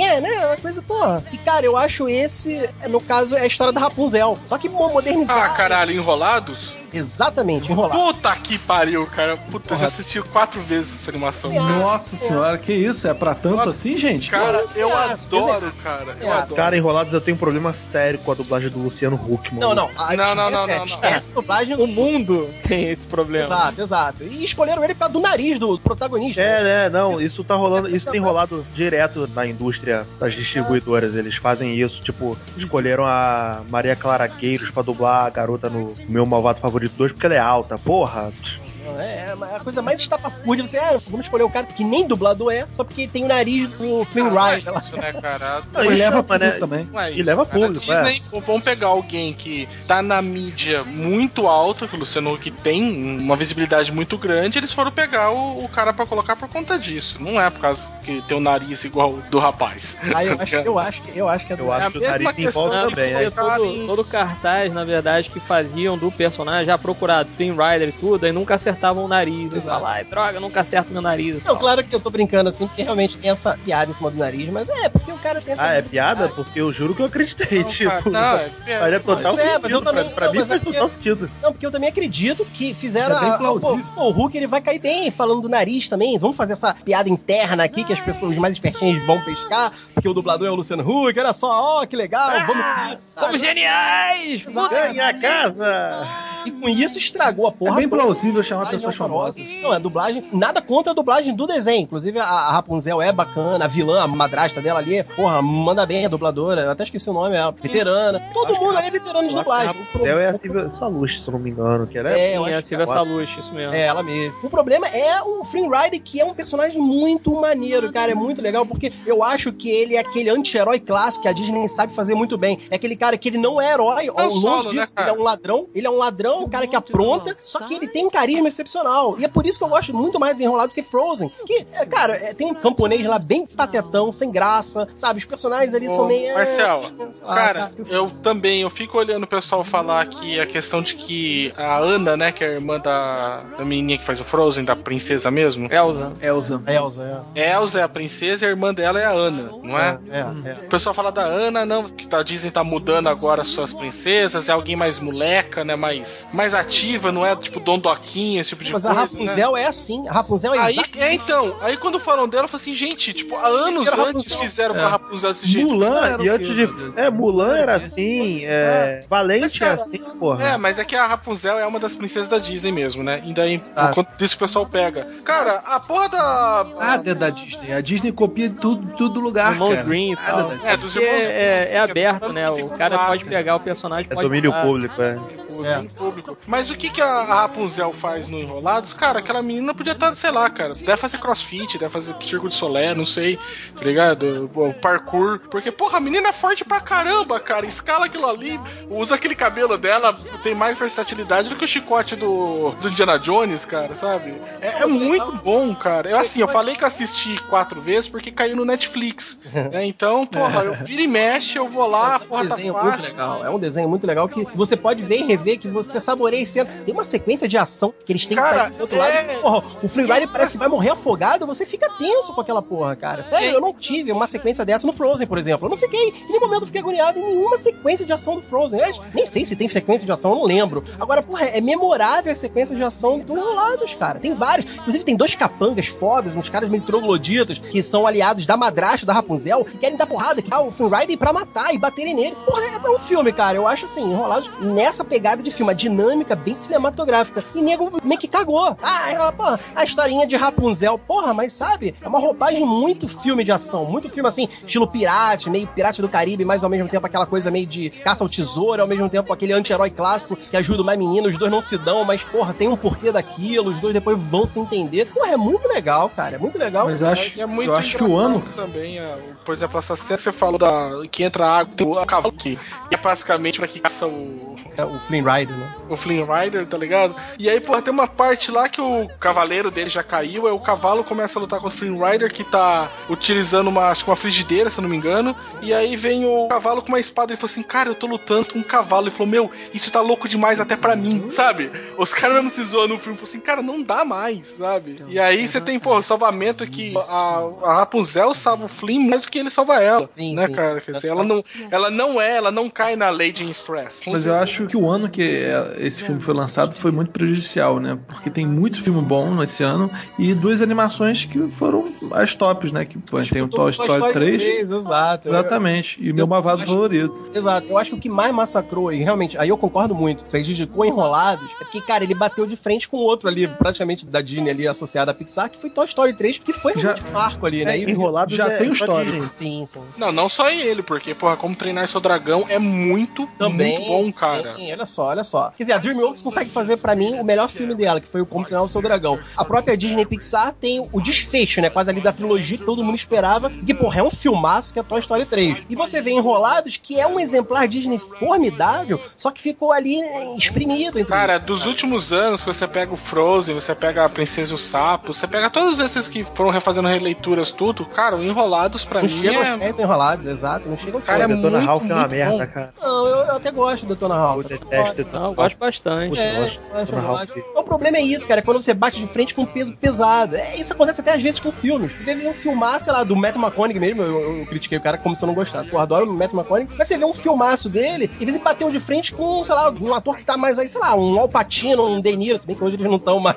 nesse auge todo. Mas você A vê que às vezes Coca-Cola, né? é, você, você vê que às vezes tem um, um alvoroço maior, às vezes, por um filme e bateu de frente com ele. Vezes são dois filmaços, mas, é, como eu falo, às vezes um tem preferencialismo. E esse tem um preferencialismo e acaba superando. Mas é aí que tá, a comparação entre Frozen e Enrolados é pertinente, porque Frozen, cara, pra mim foi algo, meu Deus, estão endeusando essa animação Sim. a melhor da Disney. Porra, É, por causa que em bilheteria, né? Tinha batido o Rei Leão, cara, de 94, tá ligado? eu acho muito injusto. Rei Leão ainda é melhor que Frozen, pelo amor de Deus, sabe? É, mas que como bateu ele em bilheteria, bateu a marca, por exemplo, fazia 20 anos que não, não se arrecadava tanto, né? Ficou todo esse furor em Aura, cima né? do... Essa aura em si. Eu acho que era o É. momento, cara. O, o sucesso do Fro Frozen surgiu, mesma coisa que tipo, o sucesso de Cavaleiro do Zodíaco, cara. Não tem motivo, mas um, foi um momento, sacou? Eu acho que Cara, é. Lua das Estrelas, naquele momento, quando o filme lançou, meu irmão, que ele foi bem sucedido, porra. E hoje E aí, tá quanto mais gente assistia, mais arrecadava, mais gerava assunto. Porra, tá arrecadando pra caramba, porra, tá arrecadando pra caramba. Aí virava um ciclo Exato, vicioso, né, cara? é, Virou- é. Eu acho que a trilha a sonora. Também, a, também. Frozen se destaca na trilha sonora, entendeu? A trilha que pega, todo mundo fica cantando. E isso espalha. É. É, é muito chato. Inclusive, É, e se for ver, tem razão, porque, por exemplo, eu me lembro da música do Frozen, mas eu não me lembro da música do. Enrolados. Pô, mas como tenho lembro, a assunto música do Frozen não tinha como não lembrar, né, cara? Ela era tocada em todos os. Era multimídia, cara. Inclusive tem vídeo até que os militares americanos cantavam essa música do Frozen lá numa. Porra, sabe? Foi. Não, mas mesmo assim, cara, o momento ali da música ali, aquele, coisa, aquela parte ali musical A ali, que é clássico da, É, é. da Disney, ele realmente ela é marcante. Por exemplo, você não tem isso no, no Enrolado. Você tem um momento de cantoria que é marcante, assim como teve no Rei Leão, teve, sei lá, 18 momentos né, diferentes de música que marcam. Pô, Mas, sabe? eu acho Porém, que tá- não é tanto assim, mas- não. Não, eu entendi Ah, isso que Rei Leão você tá tem muito. Dentro, não, eu entendi isso que você tá querendo dizer. Dentro da animação, essa música Frozen, que pra mim ficou chata pra caramba, enjoada demais, dentro da animação ela funciona. Aí eu concordo sim, ali naquele momento na cena ela funciona. Mas eu acho ainda muito. Eu realmente gosto mais quando o Flynn Rider e a Rapunzel estão naquele barco e as lamparinas começam a subir e, e toca uma música bonita também, inclusive, que concorreu ao Oscar. Aí tá, mas ninguém teve essa babação. dessa- Ou a parte da taverna, né? Que eles estão lá, que eles. Exato, os- uma música mais animada. cantam. Cara que os vilões cantam o que, que eles queriam ser de verdade, se não fossem bandidos, cara. É muito engraçado, cara. Aquilo- cara, eu não. Eu realmente foi ele ser exprimido entre Toy Story 3 e Como Treinar o Seu Dragão, talvez e tal. E realmente, eu associo a isso, porque até em música, a sequência que Flynn Rider canta com Rapunzel no, no barco e as lamparinas, porque tudo ali tem um significado. Cara, Frozen ficou com uma aura de. Ah, não, não dá. E aí tá, fica aí a minha dica de que enrolados, cara, dá porrada em Frozen, sem sacanagem. Quem vê enrolado pode saber. E faz uma comparação, vê Frozen logo em seguida. Terminou enrolado, vê Frozen. Depois faz essa comparação. Se você realmente vai ter a dinâmica melhor num no outro, a emoção, porra, eu acho enrolado muito mais completo, cara. Marcel destruindo os sonhos da criançada, né? Tipo, que de Frozen. É que, Ah, meu irmão, let it go, let it go, deixa pra toca a vida aí, toca o barco. então foi isso. tem outro filme que saiu em 2010 também que é sensacional, que é o Cisne Negro. Cisne Negro é um filme foda pra caralho. Esse diretor, o Darren. Aronofsky. Eu não sei falar essa parada. Aronofsky. Aronofsky. É porque o cara é judeu, né? Ele tem esse nome difícil. Esse cara, ele Esse faz, judeu, né? faz pouco filme, né, cara? Mas quando ele faz filme, meu amigo, ele solta tipo um filme de 4 em 4 anos, de 3 em 3 anos. Mas o que ele já fez, Hacking para um Sonho, é sensacional. e o Nossa, Lutador um sonho é é- sensacional também. Nossa. O lutador é, é o meu preferido. O lutador é o meu preferido dele. hein? Não, cara, o Eu para um sonho, cara, é uma porrada, cara. É uma paulada na nuca, cara. É uma experiência visual sensacional, cara. Poucos filmes eu, me, eu saí assim, me sentindo mal, assim, de verdade. Exato. Um filme assim, caralho, mano, tipo, sei lá, mano, eu preciso Que de. porra é essa, né? Você se sente É. doente. É, eu preciso de três dias ensolarados no parque comendo algodão doce, tá ligado? Tipo, vendo crianças correndo pra ver se volta a esperança no mundo, alguma coisa assim. Porque, cara, se você sai de Rec para um sonho e você se enfia em casa numa tarde chuvosa, mano, tira as facas, tá? Me corrija se eu tiver errado. A Fonte da Vida do Aronofsky também? Também, também é. Também. Pô, cara, a Fonte da Vida acho que é um dos filmes mais depressivos É. que eu já vi, maluco. É- ele é muito down também, cara. Ele tem É, mas isso. e- Inclusive aquele anterior a todo, quando ele ainda dá pré-fama aí do Aronofsky, ele fez aquele Pi, né? Que é- também é um filme bem. Perturbador. Exato, também você vê que ele já tem essa pegada muito underground, uma parada muito pra baixo. Ele, ele pesa muito no sentimento. É um filme que realmente deixa riado. Ele tem Com isso. certeza. E o Cisne Negro, ele vai pegar nesse conflito, né? Um conflito interno ali da personagem principal, né? Que é feita pela Natalie Portman. Natalie Portman. Nossa, Natalie Portman, puta E- que pariu, eu sou apaixonado. Que tá lindíssimo e que faz um par foda pra caralho com a Mila Kunis, né? Que tem outra Esse- eu- eu não- sensacional eu não- Eu não posso falar entendeu? desse filme, não, que dá problema aqui em casa. Dá pra sério? Cara, fala pra É, mim porra, esse é sério, velho? que Natalie Portman não está bonita, cara. Sensacional. E eu Eu vi de vingança que ela tava careca. Cara, eu pegava no B de vingança. Não, mas até ali ela tá bonitinha. Até ali ela tá bonitinha. Pegava a qualquer momento, meu amigo. Tá Mas bom. tudo bem. Ela é um personagem assim muito certinho, né? Muito controlado ali pela mãe. Tem um, ambiente familiar onde ela é muito controlada. É um filme de balé, né?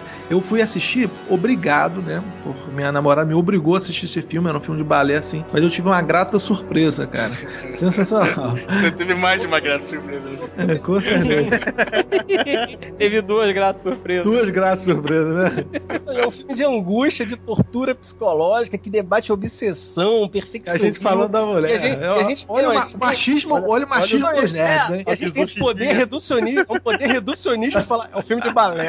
É, o Fraceta ele falou na época, né, cara? O reducionismo do Fraceta, ele falou assim: Ah, fala aí, Fraceta, o que, que você achou do Cisne Negro? Ah, a história da mulher maluca que dança balé, sabe? Porra. Não, mas antes de você ver o filme, cara, eu não tinha lido sinopse nem nada, fui obrigado a ver. Eu, eu achei que era um filme de balé. Mas assim, essa transformação dessa personagem na, na teleporte toda retraída, que ela não consegue se expressar, ela faz aqueles, a marcação de passo toda certinha. E aí ela tem esse grande papel do Lago do Cisne, que ela era pra fazer o cisne branco, o cisne negro, e ela não conseguia, ela, ela não ia ser chamada pro papel, porque tinha uma outra bailarina, né, feita pela Mila Kunis, que era uma, uma menina muito mais espontânea, né? Ela fazia as coisas com muito mais vigor e tal. Ela, inclusive, errava muito, mas ela era totalmente espontânea. Era o papel perfeito pro cisne negro, enquanto a Natalie Portman era o papel perfeito pro cisne branco. E ela não conseguia fazer essa parte do cisne negro. E aí é, é uma jornada de, de autoconhecimento da Natalie Portman. Inclusive, é, o diretor da peça manda ela se masturbar para se conhecer. E ela vai Cassel, né, cara? Que professor lá. Eu acho engraçado, tem uma frase que ele fala assim: Tu quer fuder comigo? Você sabe? Ele fala assim, ela se assusta, mas ele queria provocar nela essa aura mais safada, né? Essa Ele coisa queria- mais. Exatamente. Ele queria que ela expressasse, na, personificando a cisne negro, ele queria paixão. Ela não Lado tinha selvagem, paixão. é, ela lado tinha. o lado selvagem, o lado Ela era. Não, mas é muito uma questão de, é, de ela se expressar e se expressar mesmo, né? Porque até Sim. então ela não tava se expressando, ela tava repetindo uma técnica friamente. que tava né? é, friamente, assim, né? Mecanicamente. tipo, Eu via que ela era. se solta, tá ligado? Vai, tipo, se solta. Eu via que ela, tipo, ela era perfeitamente técnica, mas o cara não queria técnica, o cara queria paixão. É. sacou? Então. Exatamente. E ela vai, ela e ela vai fazendo essa transformação aos poucos, inclusive ela se coça muito assim nas costas, já não me lembro muito bem, né? Parece que tinha meus brutoejos aí É é, isso mesmo, vai começando a pintar umas brotoeiras nas costas dela. né? e aí na verdade é a transformação visual, é a transformação visual, ela se transforma psicologicamente e o, o diretor ele faz isso aparecer visualmente lá pra você. Pô, que eu acho uma das sequências mais assim, impactantes do Aronofsky, que você vê que ele faz um filme galgado ali ainda numa pegada realista, nada tão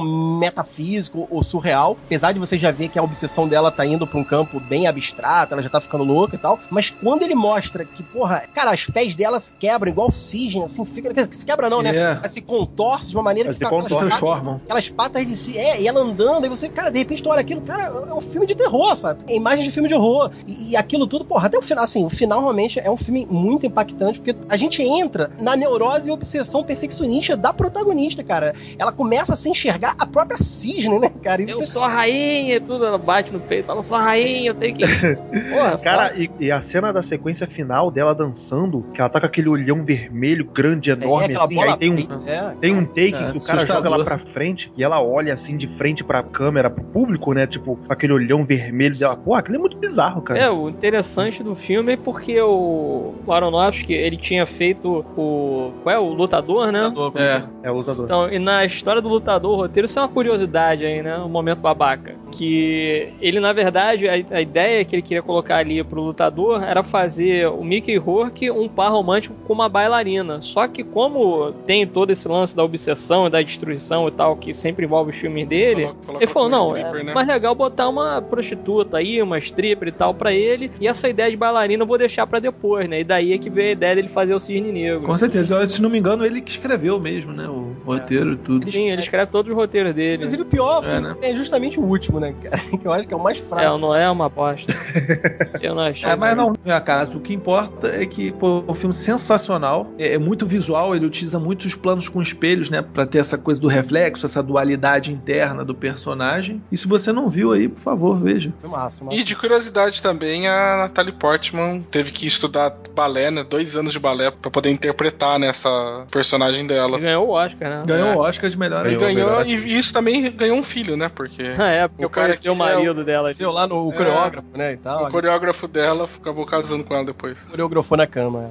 ela. É. Tanto que Ela ela se foi receber o. Oscar grávida, né? Ela tava grávida quando ela foi receber o Oscar. Então quem ganhou o maior prêmio foi o cara, né? É, porque o cara não é nada Com hoje. né? certeza, com certeza. ok, ok, ok. Olha o machismo, o machismo É, aqui. pelo amor de Deus. Hashtag Voltou, né? Fez o círculo completo, né? A gente começou com machismo, terminar com machismo. Cara, o próximo filme que eu vou trazer aqui é um que muito tempo fazia que um filme não mexia comigo, igual que esse mexeu comigo, que foi o Discurso do Rei, com o Colin Firth. Cara, esse filme, cara, mexeu demais, assim, comigo. Acho que a, a ideia toda de que você tem um cara que não era pra assumir, que acaba contando a história do Jorge VI, que o Colin Firth faz, que é o cara que acabou assumindo como rei da Inglaterra, justamente no momento em que estourou a Segunda Guerra Mundial, né? Pouco antes de estourar a Segunda Guerra Mundial. E é interessante como você tem um cara que ele não era pra assumir, era pra ser o irmão mais velho dele pra assumir, então ele foi treinado a não querer o trono. De repente o cara se vê querendo o trono, o problema é que ele é gago. E como é que você vai ser um rei que você tem que comandar as pessoas, né? Sendo que você é gago, cara. E aí todo o filme trata de tentar fazer o quê? O cara que faz o, o Lionel, eu não lembro o É nome. Geoffrey Rush. Geoffrey Rush, isso. Ele faz o Lionel, que é um cara que vai ajudar o personagem do Colin Firth, né, o, o Jorge VI, a conseguir perder um pouco essa gagueira pra conseguir discursar pro país daí. E, cara, você vê que toda a questão daí da gagueira, quando você acha que é só esse problema, você vai ver que não. Eram problemas muito maiores que vêm de repressão desde a infância dele. Que, cara, você fica olhando o- a tentativa que o Lionel vai tentando arrancar dele, toda essa repressão de falar, não, cara, falaram pra você sua vida inteira que você não era bom o suficiente. Você é bom sim, você pode falar. Porque o cara era canhoto, obrigado a ser destro, ele tinha a perna arqueada, o pai dele colocou aqueles caixotes pra deixar a perna reta. Ele não podia falar palavrão, né? Tanto o cara fala assim: você conhece a palavra com F, né? Tipo, fuck. Um dos exercícios de, de fala inteiro, tipo, ficar falando palavrão, porque você vê que na verdade a gagueira não era só isso, né? Era todo um sistema de repressão que foi em cima desse cara, e esse cara de repente tinha que falar bem porque ele ia ter que liderar a nação em um momento. E fica o discurso do rei, porque justamente o momento final do filme é que ele tem dar o discurso de Inglaterra falando que, olha, Inglaterra, nós estamos em guerra com a Alemanha. E como é que você leva a sua nação inteira a acreditar que você tá empenhado nisso, tipo, sendo um gago na hora de discursar, né? Que não passa nenhuma confiança, né? Então ele tinha que estar tá confiante para isso. Cara, eu fiquei assim, abilolado com a, a relação que teve ali de tutor ali do Josh Frey Rush faz com o Colin Firth, cara. Eu fiquei muito, muito impressionado com o filme. Eu gosto muito desse filme também. Ele cria uma, é, a relação dos dois, basicamente leva o filme, né? E. É, um filme basicamente de discussão de personagem, né? Você tem os dois centrados e quase ninguém mais à volta. Com certeza. E, e eu gosto também da, da, Helena Bonham Carter, que é a esposa, né, do. do... Jeffrey Rush. Não, não, esposa não, do não, Colin Firth. Uhum. E ela também foi essencial nessa, nesse papel dela. Ela dá muito apoio para ele, ela achou o cara e, tipo, eu gosto de todo o relacionamento deles que se dá, tipo, porque eles são da realeza e eles estão procurando um, um, cara civil e, e, ninguém apoia aquela porra, mas ela não. Você vai ter que ser discreto, mas vamos fazer tal. A cena que eles vão na casa do Geoffrey Rush e jantam com a família dele, cara, é muito engraçado. Tipo, fica aquele silêncio velado de ninguém eu sabe fazer direito. Como, é, eu não sei como dirigir a você, né? Porque é, você agora tá aqui na qualidade de rei e rainha, cliente, né? né? Você é meu cliente, mas você também é rei e rainha, então fica aquele pisando em ovos, sacou? E o Geoffrey Rush, ele faz um papel muito bom porque o pessoal acha, e, e o, pessoalmente o Colin Firth e a, e a Helena e a Brian Carter, acham que ele é um doutor, né? Porque no começo do filme chamam vários especialistas. E, na verdade, o Geoffrey Rush faz um cara que ele era ator, né? Que quis ser ator, mas nunca conseguiu. E aí você vê que ele começou a fazer esse trabalho porque as pessoas que voltavam das guerras lá, porque ele era australiano, ainda tem mais esse preconceito ainda, né? Por causa dos ingleses australianos, aqui era ex-colônia. E aí você tem daí ele falando assim: não, cara, eu ajudava as pessoas, estavam voltando da guerra, elas não conseguiam mais falar sobre aquilo que estava acontecendo com elas. Então as pessoas me procuravam porque eu ajudava a fazer as pessoas falarem. Então você vê que o trabalho dele não era de fonoaudiologia, fonólogo, assim, esse tipo de coisa. O trabalho dele era muito mais de, cara, se liberta, sabe? Volta a contar, né? Para de ser reprimido, né? Era quase uma questão assim de psicólogo. E, cara, a relação depois que eles vão se dando, quando ele descobre isso, aí fica puto da vida. E aí você vê que, cara, é uma bobagem, sabe? Você tá melhorando comigo. Você quer que eu tenha um diploma? Pra quê? E outro, eu nunca te falei que eu era um, um médico de verdade. Você apareceu aqui, eu falei para você que eu ia te ajudar a falar. Eu não falei que eu ia te tratar, te passar medicação, esse tipo de coisa, né? É, é eu só. O, o grande problema para mim do filme é justamente o diretor, né? Porque o. Acho que é Toby Hooper, né? O nome dele. É, tem um Hooper aí, mas não vou também não, não vou lembrar. É Tom Hooper. Tom Hooper, é. Isso, Tom Hooper, do, dos Miseráveis, né? É. Eu tenho um problema sério com ele porque, assim, você vê o filme e ele coloca os enquadramentos são meio estranhos. E aí você entende, né? Ou pelo menos eu tive a interpretação na época, que olha só, ele não coloca os personagens, no caso ali, principalmente o, o Colin Firth, ele não coloca o cara enquadrado, vamos dizer assim, centralizado na tela, porque ele mesmo se sente deslocado dentro do todo, né? É aquele lance, por exemplo, da parede lá do escritório de Jeffrey Rush ser tipo um emaranhado de coisas, aquilo dali mostra também uma certa confusão que tá passando pela cabeça do personagem ali do. Como é que é o nome do rei lá? Eu esqueci. Cara, o... é. Jorge VI. Jorge VI, então. Esse ficou o título, né? O nome dele não era esse, não. É, mas enfim, Colin Firth, né? Colin Firth. É, é, então, depois. tem algumas coisas assim que fala, pô, legal, interessante isso e etc, né? É bacana e tal. Mas aí depois você vai ver os outros filmes do cara e você vê, não, ele faz isso daí de sacanagem, entendeu? Esse tipo de enquadramento, que é um enquadramento que o cara ele bota assim, o personagem tá, sei lá, num canto e aí do lado do personagem você bota uma parede gigante. Quer dizer, é meio babaca, assim. Então... Pô, os miseráveis ele faz isso direto. Pois é, cara, isso daí depois de um tempo começa a irritar, entendeu? É tipo o. Wes Anderson centralizado. Wes Anderson, entendeu? Wes Anderson botando todo mundo no meio da tela o tempo todo. E essa porra irrita visualmente. Seria ele o oposto do Wes Anderson, né? Ele coloca todo mundo no canto, né? No canto ele bota uma parede gigante do lado. Quer dizer, o diretor ele é bem mais ou menos. Eu acho que o filme, na verdade, do discurso do rei, no geral, assim, eu acho ele um filme bem burocrático. Eu não acho realmente oh, o grande filme tal. Eu lembro que na época havia essa possibilidade, né? Na época tava barato no cinema e tudo, e eu consegui ir no Cinemark. Eu vi três filmes nesse dia, né? E o, o Discurso do Rei. Pô, cacete. Porra, que não, época, hein? Tava bacana, cara. 2010 tava bacana. Pagou os três filmes? É porque eu pago meia, eu pago meia, né? Então, é, eu vi três filmes na, no dia, assim. Acho que foi até o Cisne Negro também eu vi no dia, acho que foi a primeira sessão, e depois eu vi um outro filme no meio, que agora me fugiu. E o último foi o Discurso do Rei. Eu fui sair já numa umas, sei lá, 9 horas da noite no cinema. 9 não, acho que era até mais que isso. Mas eu acho que foi muito burocrático visualmente, assim, também. Então tem muita coisa ali que deixa passar, tem alguns personagens ali que são bem esquemáticos também. Beleza, fica ali em cima da relação deles, né, de como que o cara ele vai melhorando e tudo, mas ao mesmo tempo é, sei lá, eu acho, no final eu acho uma história meio boba, assim, é uma história de superação, mas meio boba. Eu pelo menos sinto isso. Tanto que eu nem, nem lembro de ter revisto o filme depois, acho que nem revi o filme. Eu achei realmente bem mais ou menos assim. No final do filme mesmo, lá que ele vai realmente fazer o discurso, e só gagueja um pouco, e todo mundo fica naquela de ouvir o cara e tal, já tá meio, ah, cara, que saco e tal. Mas enfim, é só bacana. Não,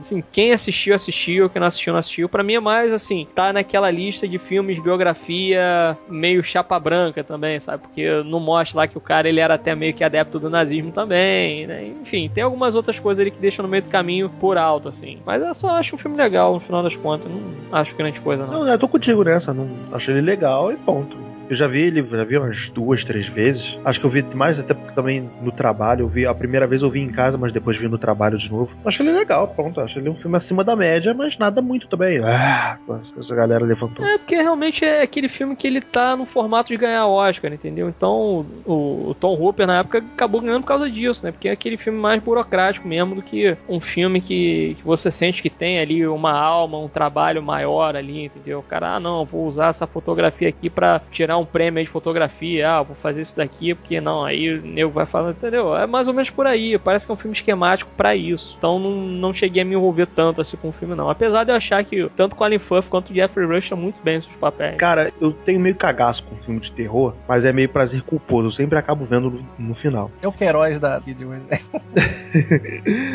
um que saiu do James Wan, que é o Sobrenatural, mano. Ele é muito tenso, ele é muito bizarro. Tipo, toda a sequência dele tem muita tensão e a história é uma história tipo que te prende pra caramba, sacou? É, porra, vai mostrando lá que o, que o filho que tinha poder, aí o filho começou a fazer os bagulhos lá e eu não vou falar o filme todo aqui também, porque senão para não estragar quem não viu, mas ele é muito tenso, ele é muito carregado no susto e a fotografia que o James Wan usa e todo o trabalho de trilha e de som te ajuda a, a entrar na, no clima da coisa, né? Te absorver para que você fique tenso ali nas cenas. E a sequência final dele também é absurda, tipo, é, é muita tensão. Então, quem não viu é o Sobrenatural, um filme de terror, que é até com, com o moleque do, do Homem de Ferro 3, o Patrick Wilson também. E é bem legal. Ele saiu agora, esse ano saiu o 3, o, a origem. Saiu o 3, é. É uma merda. É uma merda não, mas ele é muito aquém dos dois primeiros. Então, como a gente tá falando aqui de 2010, que saiu esse primeiro, e ele é bem legal também. É, eu vi o filme, cara, eu vi em casa e confesso que é, realmente tem umas cenas ali que são assustadoras, principalmente o encosto que aparece ali, né? Cara, é. A que a gente fica naquela assim de, porra, o que, que é isso no final das contas, né, cara? É no final é um encosto ali que tem num membro da família, né? Porque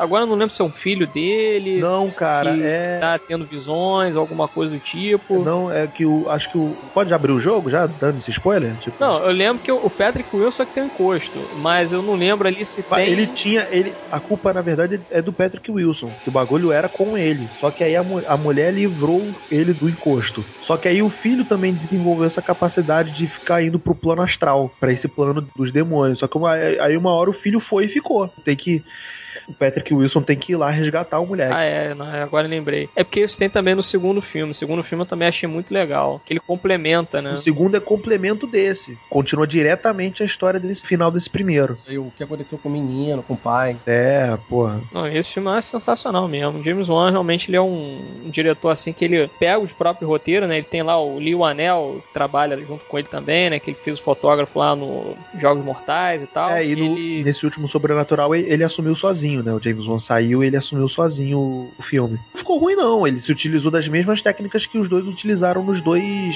primeiros. Só a história que ficou um pouquinho aquém. Porque não é em cima da família, né? Tem outro elenco. Não, é. tudo, se né? passa antes, pô. A história se passa antes do- dos primeiros. Pois é, eu realmente não tive como ir no cinema pra ver o 3, né? Mas eu vi o 2 no cinema, achei muito Não, legal baixei, também. baixei, nem perdi tempo. Em casa, aqui no conforto lá mesmo. O que não ajudou muito, porque eu tava sozinho e...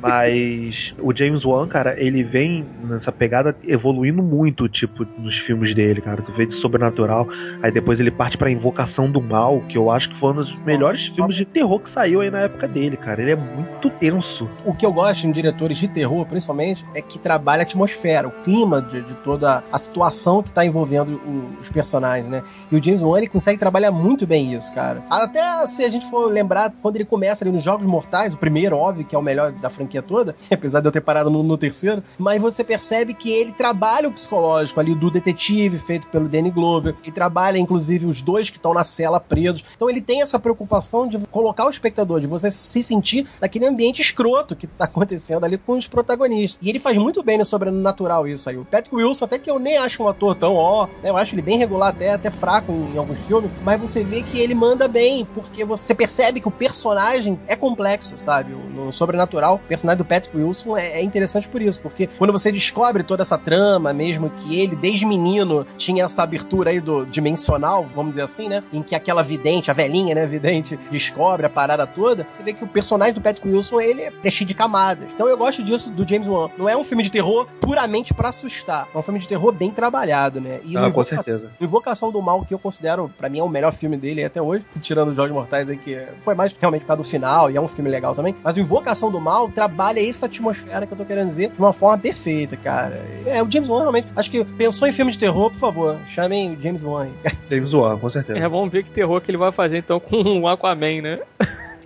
Ah, é. É, pois é, aí não dá. Tem que ser filme de terror, né? É. Falar em terror, mas não necessariamente terror, tem aqui um filme que é até meio triste, né? Falar, porque foi o último filme aí desse diretor, trabalhando, sei lá, pela quinta vez, talvez, aí com o Denzel Washington, um filme que causou um certo terror pros personagens lá, que eu acho que é até baseado em fatos reais, se não me engano, que deu uma merda lá nos Estados Unidos com relação a a um trem lá que ficou desgovernado. E pra quem ainda não pegou, é o Incontrolável, né? O último filme aí do diretor Tony Scott, que ele veio falecer em 2012, né? Acho que cometeu suicídio tudo, né? Porque descobriu lá que tava com câncer, o que é uma grande perda, é muito triste isso. Mas ele fez esse filme daí que é um filme assim que você pode colocar ele naquela lista de filmes tela quente fodas pra você assistir, né? Que basicamente é assim, a história do Denzel Washington junto ali com o Chris Pine. O Chris Pine tá começando ali a trabalhar com trem e tudo e bota ali ele pra trabalhar junto com o Denzel, que o Denzel ele é o praticamente supervisor ali, muito em breve vai acabar se aposentando também, né? Tem essa coisa toda. Então tem que passar a tocha, né? Só que, pô, o Chris Pine ali, ele até fala que ele tem alguns problemas ali com a esposa e tudo, né? Tem uns problemas ali dele ficar meio irritado e tal, né? E, o Denzel já é aquele cara mais, ah, cara, se foda, sabe? Merda acontece, a vida é isso daí mesmo e tal, né? Ele é mais ou menos assim, mas ele é um cara rígido ali, né? E depois de, sei lá, uns 10, 15 minutos de filme, a coisa guisando literalmente, né, cara? Que é os caras que eles estão mexendo lá com o trem e tudo, dá um problema lá no trem, o trem começa a andar sozinho e tá lá com resíduo químico e etc, né? E aquilo dali, quando bater, vai fazer um estrago absurdo, né? Tipo, pô, sei lá, inverno nuclear a parada, né? Então começa aquela luta ali contra o tempo para conseguirem parar o trem. De que maneira que vão parar o trem? Será que vão conseguir parar o trem? Como é que eles vão conseguir parar o trem? Será que eles vão alcançar o trem? E a gente vai acompanhando várias dessas incursões ali dos personagens principais, tendo que lidar com aquela situação ali que pode, pô, matar uma porrada de gente, né, cara? Então, eles tentam diminuir a velocidade do trem, tentam colocar coisas ali na frente e tudo, e a gente vai acompanhando isso daí. Então, é um thriller, assim, que eu considero realmente sensacional. Curto bastante filme, curto ali a relação dos dois personagens, um é mais novo, o outro é mais velho, um tem filhos, o outro aí pode passar por um divórcio ou não, né? E a gente vai se envolvendo com eles ali. E, pô, o cara no primeiro dia de trabalho tem que parar um trem desgovernado, né, cara? Que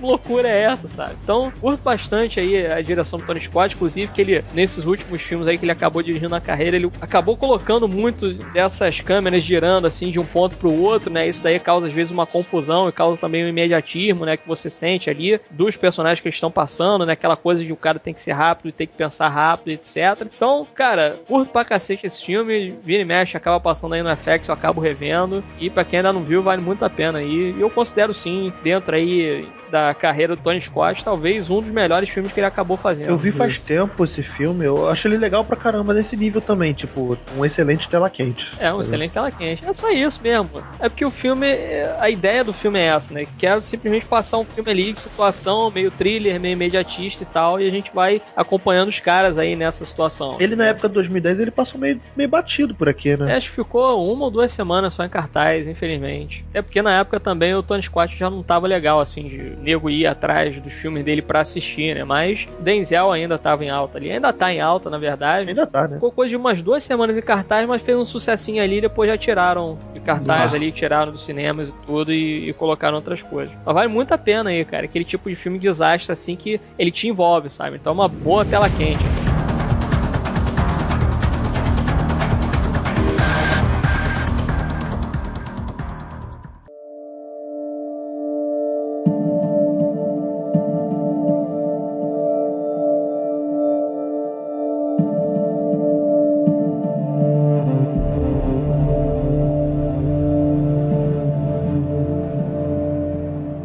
Trazendo aqui, cara, o filme que eu mais gosto, o filme do Ben Affleck, que eu mais gosto aí, que não é porque tem ele, né? Demolidor? Não, Nossa não, não.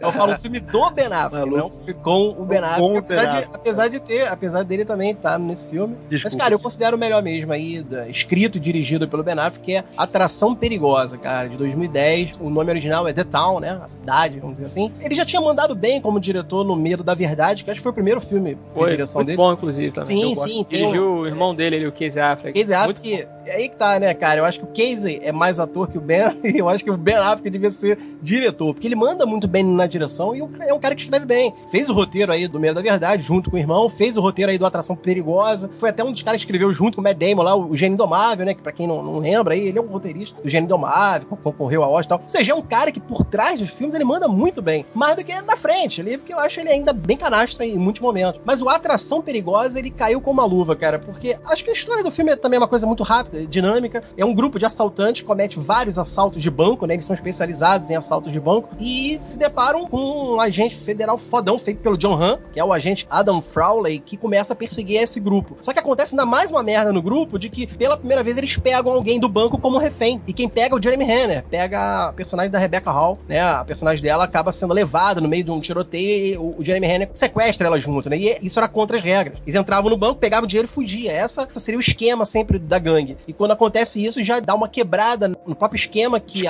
a dinâmica, né? Exato, é. Quebra ali o- a rotina deles. E aí cria uma trama muito bacana no filme, que além deles terem fugido do agente Crowley, né? Feito pelo muito bom aí o John Hamm. E rola uma coisa, é um affair, não digo, né? Não tem nenhum rola- um relacionamento mais a fundo, mas rola uma, um carisma, simpatia pelo personagem do Ben Affleck e a Rebecca Hall. Porque bem ou mal, eles são assaltantes de banco, não são assassinos e matadores, não querem torturar ninguém. E quando o Jeremy Renner pega ela e leva pro grupo como refém, né? De sequestro, porra, desvirtua todo o planejamento deles. E é um filme que trabalha esse clima, assim, de que, pô, é um filme dinâmico de ação. Aliás, é um filme de ação, mas tem um thriller também bacana aí de tensão. A tensão do filme é crescente até, que, cara, culmina numa das melhores sequências de perseguição e tiroteio, que eu até arrisco em comparar essa sequência de ação que é ali pro meio, pro final, a um filme de Michael Mann, cara, sabe? Ele, ele tenta emular o mais próximo Fogo contra Fogo, por exemplo, né? Um, pra mim, a obra-prima do Michael Mann, grande diretor aí de filmes de ação e tal, de tiroteio principalmente, né? E, cara, ele faz muito bem, é uma parada muito planejada, desde o momento que eles, vestidos de freiras e máscaras, com automáticas na mão, submetralhadoras, saindo de carros fortes, pegando as sacolinhas de dinheiro e o agente Frowley atrás dele. Porra, é um filmaço, cara. Eu acho, até hoje, eu considero esse um filme mais assim, caralho, não é Ben Affleck que fez essa porra, não, peraí. E quando eu vi, era dirigido por Ben Affleck, cara. Tá aí, quem nunca viu aí The Town, eu tenho ressalvas com o final, mas é aquele tipo muito pessoal. É o final que eu gostaria de ter imaginado um fim, mas não é que o final é ruim, mas sabe aquele fim que você, porra, eu, esse ponto aí podia ter sido mais explorado. Mas não estraga o conjunto, né? O filme todo, no geral, é um filmaço, cara. É um filmaço mesmo. E quem nunca viu aí, porque eu acho que ele até passou também batido no cinema. Ele foi pra festivais e tudo mais e não durou muito em cartaz, não. Mas Atração Perigosa, cara. Quem não viu, é um filmaço do Ben Affleck e do Ben Affleck mesmo, né? Dirigido e escrito pelo cara e que vale muito a pena. Jeremy Renner mandando muito bem, como talvez o assaltante mais inquieto e, e imprevisível nível, né? E isso é bacana. O Renner, e o Renner,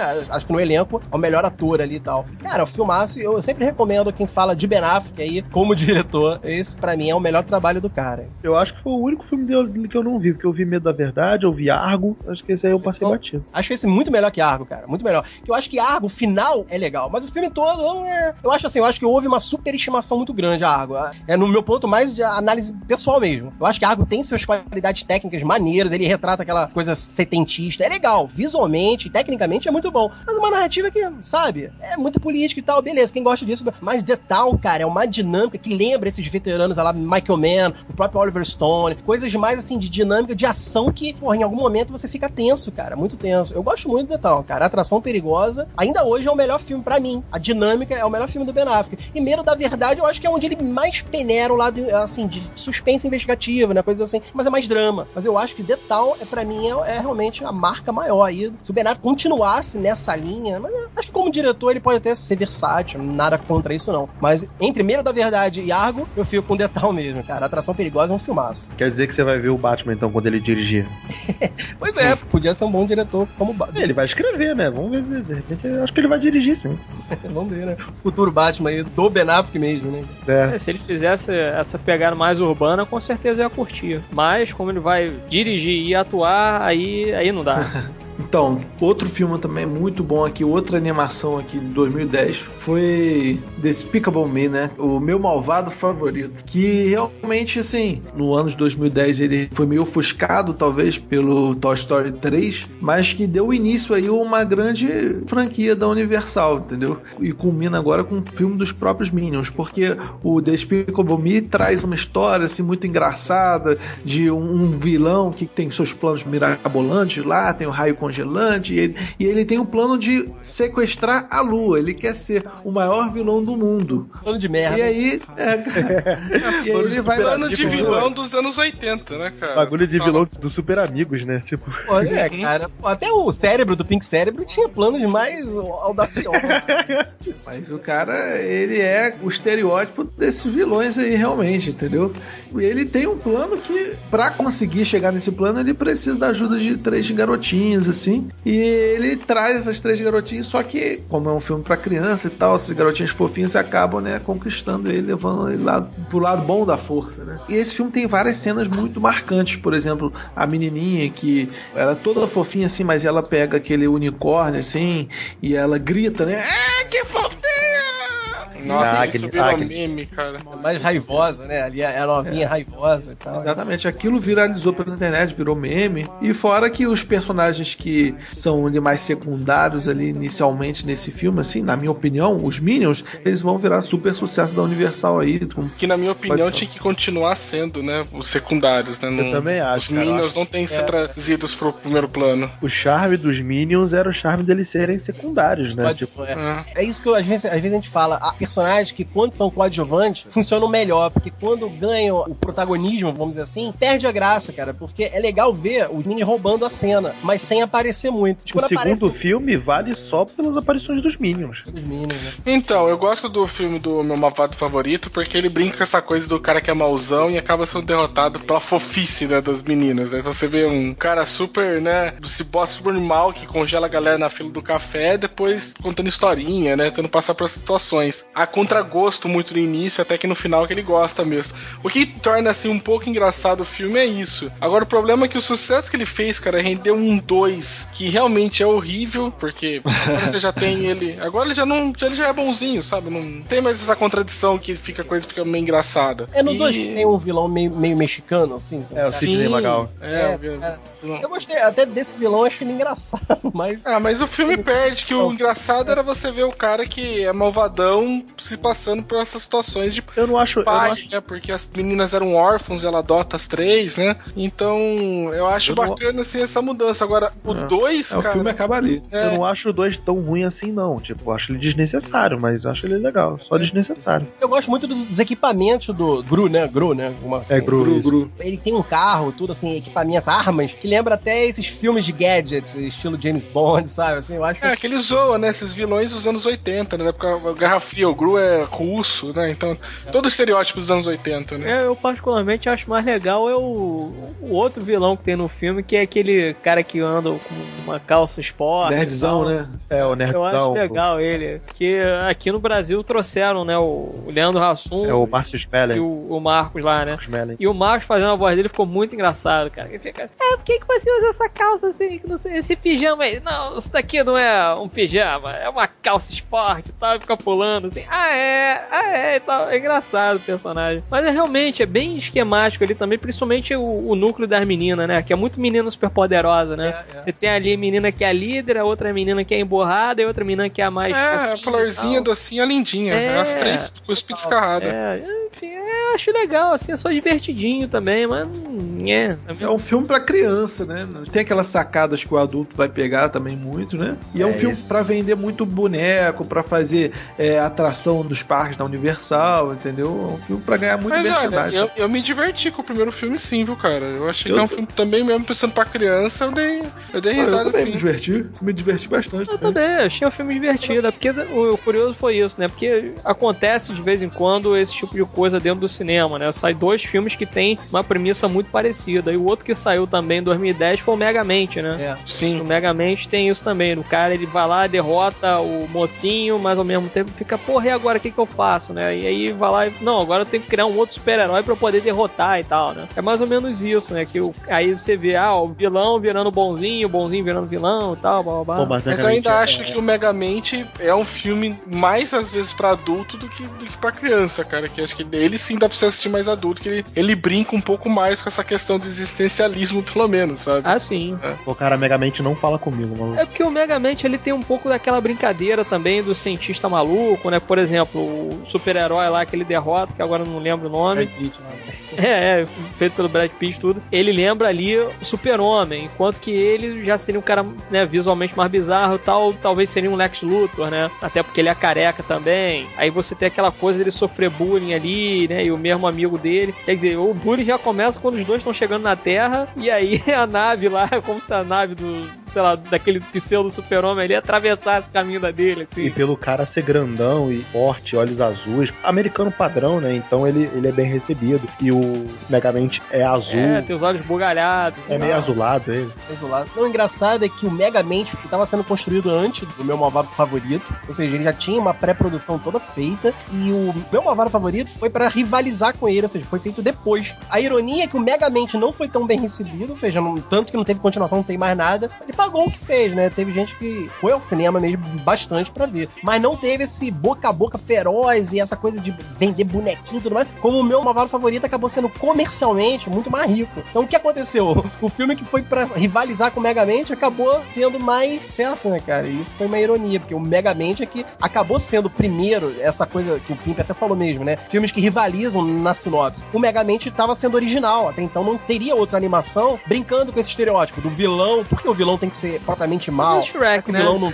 Se for levar em consideração, o Shrek é meio assim, Assim, também, é- né? Um cara babaca e tal, que, né, não tem muitos amigos e tudo, aí chega, ah, não, vai lá e resolve o negócio, né? Aí depois a gente vê que o cara mal não é tão mal assim, né? O cara babaca não é tão babaca. É, é porque a diferença do Shrek é que ele não é um vilão. O Shrek, ele é o cara, é- realmente é o, É o antissocial. Ele-? Exato, É, ele é é, o- é antissocial. o fora do padrão, não que ele seja mal. Agora, o Megamente era pra ser o vilão, né? O, a trama original é realmente ele é o vilão que ele acaba pensando, "Não, peraí, mas eu não sou tão ruim assim, não. Ele é um cara que tem suas facetas bacanas, outras camadas, né? Que vai se descobrindo. E o, o estúdio quis rivalizar. O meu, meu malvado favorito foi feito bem depois. Meses depois, a pré-produção do meu malvado favorito começou a. É porque o malvado favorito é mais simples do que o. eu acho que é, e botou esses elementos que menininha gosta, tipo as três garotinhas. O humor dos Minions mesmo funciona, porque são bichinhos, porra, incompreensíveis quase, aquilo meio que diverte a fala deles. Teve elementos muito mais comerciais. Como a gente até falou aí, o Megamente ele tem uma trama até mais rebuscada pra criança. Você percebe que tem elementos mais adultos até. O envolvimento do Megamente com a menina, a cientista lá, é um romance, vamos dizer assim, entre aspas, até bem elaborado pra desenho animado. Ele vai se envolvendo com a mulher, a mulher vai se envolvendo com ele, assim, pô, quase não é coisa de desenho animado isso, né? Mas aí é a grande ironia que o meu Marvel favorito foi feito depois, ou seja, a cópia, vamos dizer assim, entre aspas, né? Mas a premissa chupada foi do Megamente. O Megamente se tornou original, só que meu Marvel favorito acabou tendo mais êxito, né, cara?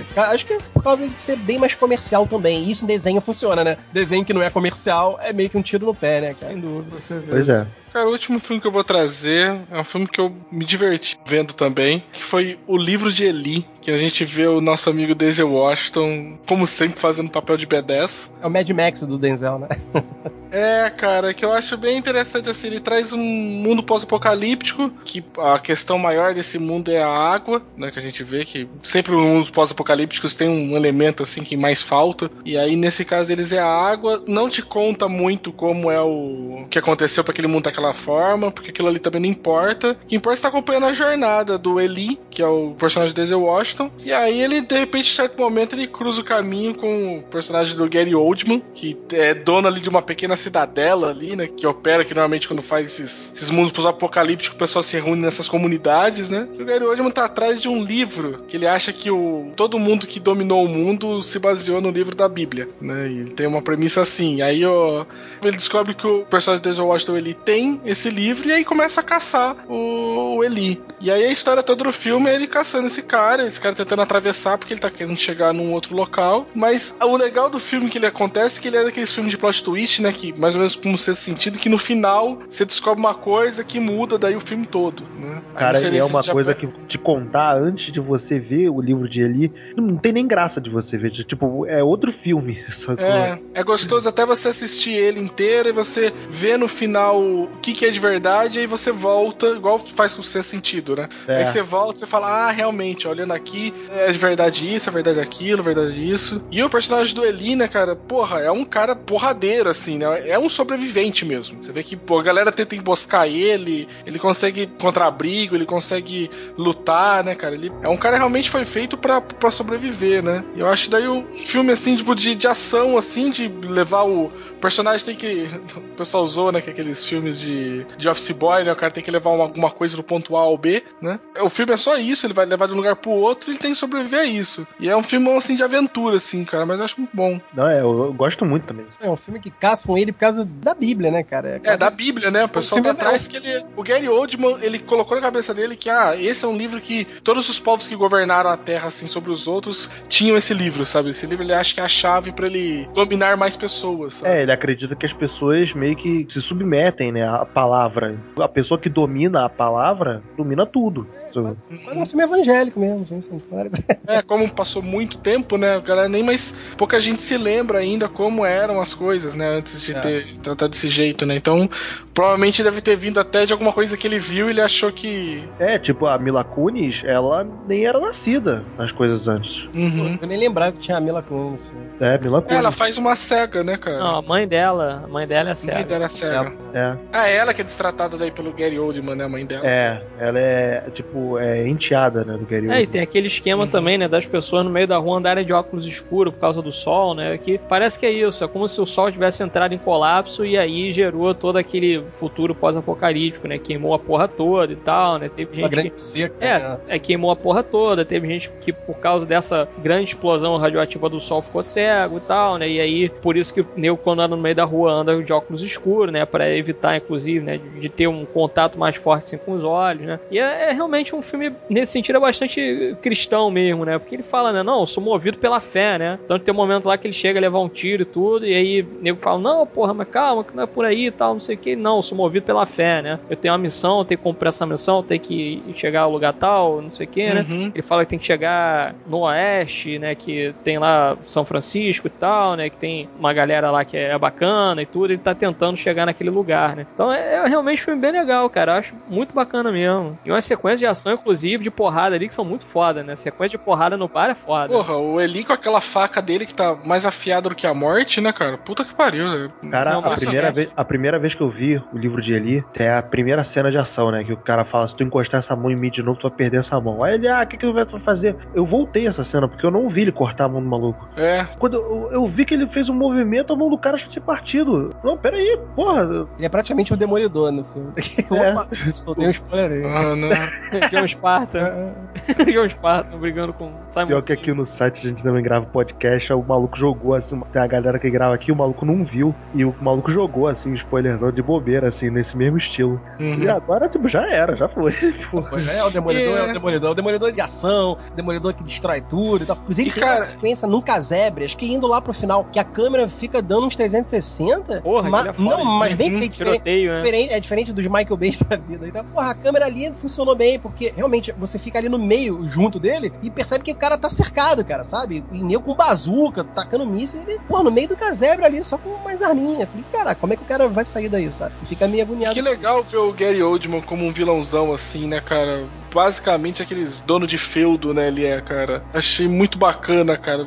A relação que ele tem com o pessoal que ele domina porque ele tem a água, né, e... Eu ia falar isso, lance agora, o lance da água, tu controla ali. Isso já me lembra realmente o estilo do Mad Max, né? Porque você acaba percebendo que um vilão que detém um certo poder, todo mundo cobiça, até porque precisa pra sobreviver, ele acaba fazendo o mercado dele, né? A- todo o lance de, de negociação passa por ele, dinheiro. E aí, isso eu acho legal, que é o cara que, é como vocês estão falando, é o dono de um feudo. É o cara que constrói a partir daquele produto raro, uma espécie que todo mundo tá desejando, o cara bota o valor que quer, sabe? Distribui se quiser. Então o cara começa a ser um grande. Assim, tem, eu tem um gosto poder, né, cara? desses filmes pós-apocalípticos, o pessoal centra sempre numa. é, existe um recurso que é escasso e você precisa dele, É. né? É muito importante pra aquele mundo. Por exemplo, no Mad Max é engraçado que os primeiros, né? Tirando agora o Estrada pra Fúria, o recurso que precisava, na verdade, era gasolina, né? Não era nem água. É. né? Gasolina é importante porque é importante estar em movimento, né? Aí você tem outros que é remédio, né? Alguma coisa, apocalipse zumbi é abrigo, esse tipo de coisa, né? Aqui é, é a água e aí o cara que tem ali.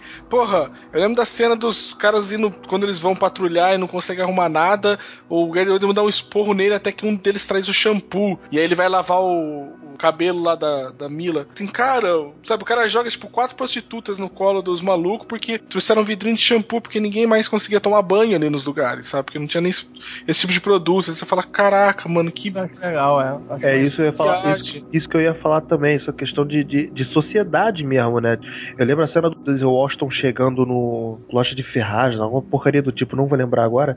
Ele negocia tipo escambo, né? Tipo, cara, negociando com lencinho umedecido. lenço- É, eu tenho lencinho umedecido, eu tenho bateria, eu tenho. Você pode me. O que, que você pode, pode me arranjar isso pra mim? Um É, par de luva a mais, né? Que que você é porra, isso Bacana, mesmo. bem bacana, cara. Cara, pra finalizar a minha listinha, eu vou falar de um que eu gostei muito e sempre que ele tá passando, eu tô vendo que é a rede social, cara. Eu fui pro cinema ver, eu já tava no clima de ver a rede social desde que saiu o trailer do Coral cantando a música do Radiohead, cantando Freak. Casou muito com o clima do filme e depois fui ver o filme e, cara, é muito bizarro tu ver as armações do cara. Não digo nem armações, eu falei armações, mas foi uma palavra errada, porque os artifícios que ele usou pra criar o Facebook e tudo o que aconteceu, o próprio envolvimento do cara do Napster também na própria criação do Facebook e o filme todo se passa enquanto ele tá enfrentando os dois processos de vital importância na história do Facebook e toda aquela piração de faculdade deles e toda a criação da coisa e mais um filme que a culpa é da mulher, né, Pra voltar pro nosso E do, e pra- do pra brasileiro, né? Pra voltar pra nossa misoginia, né? Tipo, o cara criou o bagulho lá porque a mulher deu um fora nele. Mas se for analisar, foi por isso mesmo, né, cara? Porra, não, basicamente foi isso. O bagulho cresceu que a Ele foi um motivado, é, ele foi motivado por essa. A pela- força pela- motriz Exato. dele fora é, dela. é o fora que a mulher deu nele. Porra. Ou seja, o criador do Facebook é um corno revoltado, né, cara? É um de birrinha? É. birrinha, só faz birrinha. E, porra, eu, eu curti muito na época, foi de quando saiu, teve as premiações, né? E teve o Emmy, que o tanto o Andrew Garfield quanto o Justin Timberlake concorreram a ator. E, cara, são dois personagens que são muito legais. Tipo, toda a sacanagem que o personagem do Andrew Garfield sofre, que é o brasileiro, né? E toda a piração do Justin Timberlake, que ele faz o cara do Napster, meio que seduz o Zuckerberg a fazer as coisas, coisa, tipo, ele tem que vir pra Califórnia, tu tem que fazer porque as coisas estão aqui, o movimento tá aqui, e eu vou te ajudar, e vambora, vamos fazer. E, cara, o clima da parada é muito legal. Eu gosto muito do desenrolar da história toda. É um filme honesto, conta uma história assim bem de forma bem direta, bem clara, assim. Para quem não quer se aprofundar muito na história, que foi o meu caso quando eu vi o filme, entendeu? Eu aprendi muito sobre esse conflito aí do pessoal aí no, no Vale do Silício, entendeu? Eu achei, gostei bastante, mas tipo assim, não é um filmaço, assim, né? É aquilo, é aquela situação, é quase a situação do Edgar Wright com o Scott Pilgrim, né? Porque é um cara assim que ele é um diretor foda, mas ele tá com uma história até bem normal, assim, É. na mão, entendeu? Só que isso que é legal, porque eles conseguem pegar um roteirozinho bem normal e transformar numa coisa que até envolve, e te entretém, chama atenção ali, e você fica ligado no que, que tá acontecendo, né? No que vai acontecer com os personagens no final das contas, né? Como é que vai ser o desenrolar ali, aquele lance do processo, os direitos autorais, né? Dos caras ali que estavam trabalhando em volta Gêmeos, né? dele, É. depois, é. aí trabalha com gêmeos, aí depois ele passa a perna na- nos caras, porque os caras tiveram de certa forma a ideia, mas quem executou a ideia foi ele, né? Então tem essas viradas assim de mesa que são interessantes, né? E você vai vendo até mesmo o cara ficando um pouco mais isolado da galera, né? Apesar de estar trabalhando com uma porrada de gente, mas ele fica meio isolado ali dos outros, né? E começa a ficar um pouco mais retraído com algumas coisas, fica mais cínico também, O né? filme mostra que você vê pela personalidade do Zuckerberg, ele foi um cara muito frio, né? Até quando ele leva fora da menina e tal, você percebe que isso é o que vai motivar ele. Agora, falando sério mesmo, né? Sem brincadeira, é, realmente ele fica revoltado no, no sentido de que, pô, ele poderia ter realmente tido um relacionamento bacana com a menina, mas por meios até normais de, de não aceitação, a garota não quis, ele ficou com aquela amargura. E isso o Jesse Eisenberg até considera uma boa atuação. Ele transmite uma frieza que você compra a ideia de que, porra, por isso que o cara com uma rede social é como se fosse um contraponto. Ele quer mostrar que ele pode criar um mundinho de todas as pessoas se relacionam, mas de forma como quase ele sofreu. De forma meio fria, impessoal, entendeu? Um lance meio assim. Tudo bem, você tá ali Como se o brincando. Facebook fosse reflexo da existência dele, né? Exatamente, exatamente. Por isso eu falo, o que o filme transmite, eu peguei legal, e isso é muito bacana. Ele cumpre o que realmente é a transmissão. Eu só acho que, assim, em muitos momentos, não é que é redundante, mas em muitos momentos, assim, não me envolve, porque ele é tão frio, ele é tão frio que, porra, cara, eu tenho que me simpatizar por um cara que é escroto, que analisando bem, ele trai o, o sócio dele amigo, que é o Eduardo Caveirinho, feito muito bem até pelo Andrew Garfield também. Ele sacaneia o Timberlake ali, que, porra, é o cara do Napster que, pô, dá uma força pra ele, dá até conselhos profissionais, porra, é um cara que alerta ele sobre esse mundo de, de criação, de pela informática e tudo mais, onde você pode crescer. E você vê que ele é um cara que se auto-sabota em algum momento, porque ele é escroto. Em algum momento, na personalidade dele, ele é escroto. Então, é um filme que não dialoga muito comigo pelo lado emocional. que você não é Eu escroto, é isso. é, é mesmo. E aí, tá, legal. A, a história do filme é. O Fincher é um diretor, acho que é por isso, ele é um diretor racional. Então, o filme funciona. Caiu bem na mão de um ótimo diretor que é muito racional. Ele trabalha bem, apesar de pô, a obra-prima dele, que eu considero que é Seven, ser muito emocional, e eu acho um filme foda, hors concurso, eu acho que a rede social, ele se dá bem justamente porque o personagem talvez é tão frio, racional, quanto que ele consegue manipular como diretor. Fincher, ele é assim. Agora, como história, realmente, eu acho, hum, sabe? Tem uma sequência que eu gosto, uma sequência que eu acho legal, que é quando o próprio Caveirinho descobre o Eduardo. Acho que é Eduardo Caveirinho, esse é o sobrenome, né? É O- Severin. É Kevin, né? O Eduardo ali, ele fica Ele puto. não é traficante, Marcelo. Isso é brasileiro. É, pois é.